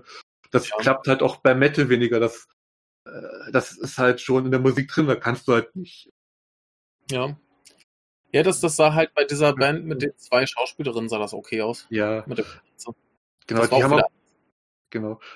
Die sind aber auch wirklich trainiert dafür. Die wissen, glaube ich, wie sie auf einer Bühne agieren müssen und was äh, funktioniert und was nicht. Und das, und das merkst du halt auch so. Und das ist so ein bisschen was, was die Doku halt dir zeigt, aber als Aussicht denkst du halt so, ja, okay, das, das sind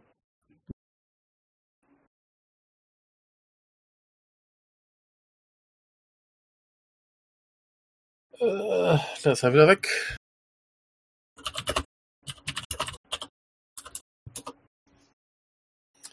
Ja. So.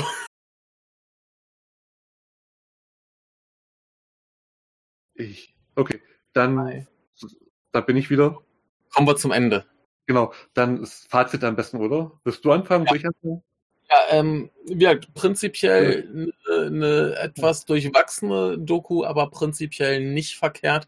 Und ich glaube, wenn man sich zumindest ein bisschen für die Thematik begeistern kann, kann man sich das ruhigen Gewissens anschauen. Äh, für mich war es teilweise echt ein bisschen anstrengend, das zu gucken. So als, als Mensch, der Idols nicht viel abgewinnen kann. Äh, also ich als Idle-Fan und Betreiber einer Idle-Webseite, Ex-Betreiber einer Idle-Webseite, ähm, fand manches informativ und mhm. ja, es ist halt stark durchwachsen. Also ähm, mhm. es hat mir jetzt ähm, quasi die Ansichten der Mädchen fand ich interessant, ähm, was die so erzählt haben, was sie bewegt hat, aber sonst und die Produzenten, auch wenn es ein bisschen zynisch und fies war zum Teil, ähm, war aufschlussreich, aber sonst ist halt wirklich so eine Doku, die halt mir nochmal zeigt, warum ich das eigentlich mag und mhm. ja, es, es, man kann es sich anschauen, ähm, es ist halt interessant, aber leitet es euch wirklich vorher aus, bevor ihr es kaufen würdet oder so. Ja, ähm, also wenn man, wenn man ein bisschen mit der Szene anfangen kann, dann, dann kann man da glaube ich schon viel Spaß dran haben. Na, ne, aber ja, für mich war es jetzt schon echt ein bisschen schwierig. Ja. Aber den Rest gucke ich mir trotzdem noch an. Genau. Gut, aber dann äh, würde ich sagen, reden wir sowieso bald wieder über die anderen zwei Folgen. Genau. Und äh, kommen hier erstmal zu einem Ende. Schön, dass du da warst. Bis demnächst. Bis demnächst. Bye, bye. Tschüss.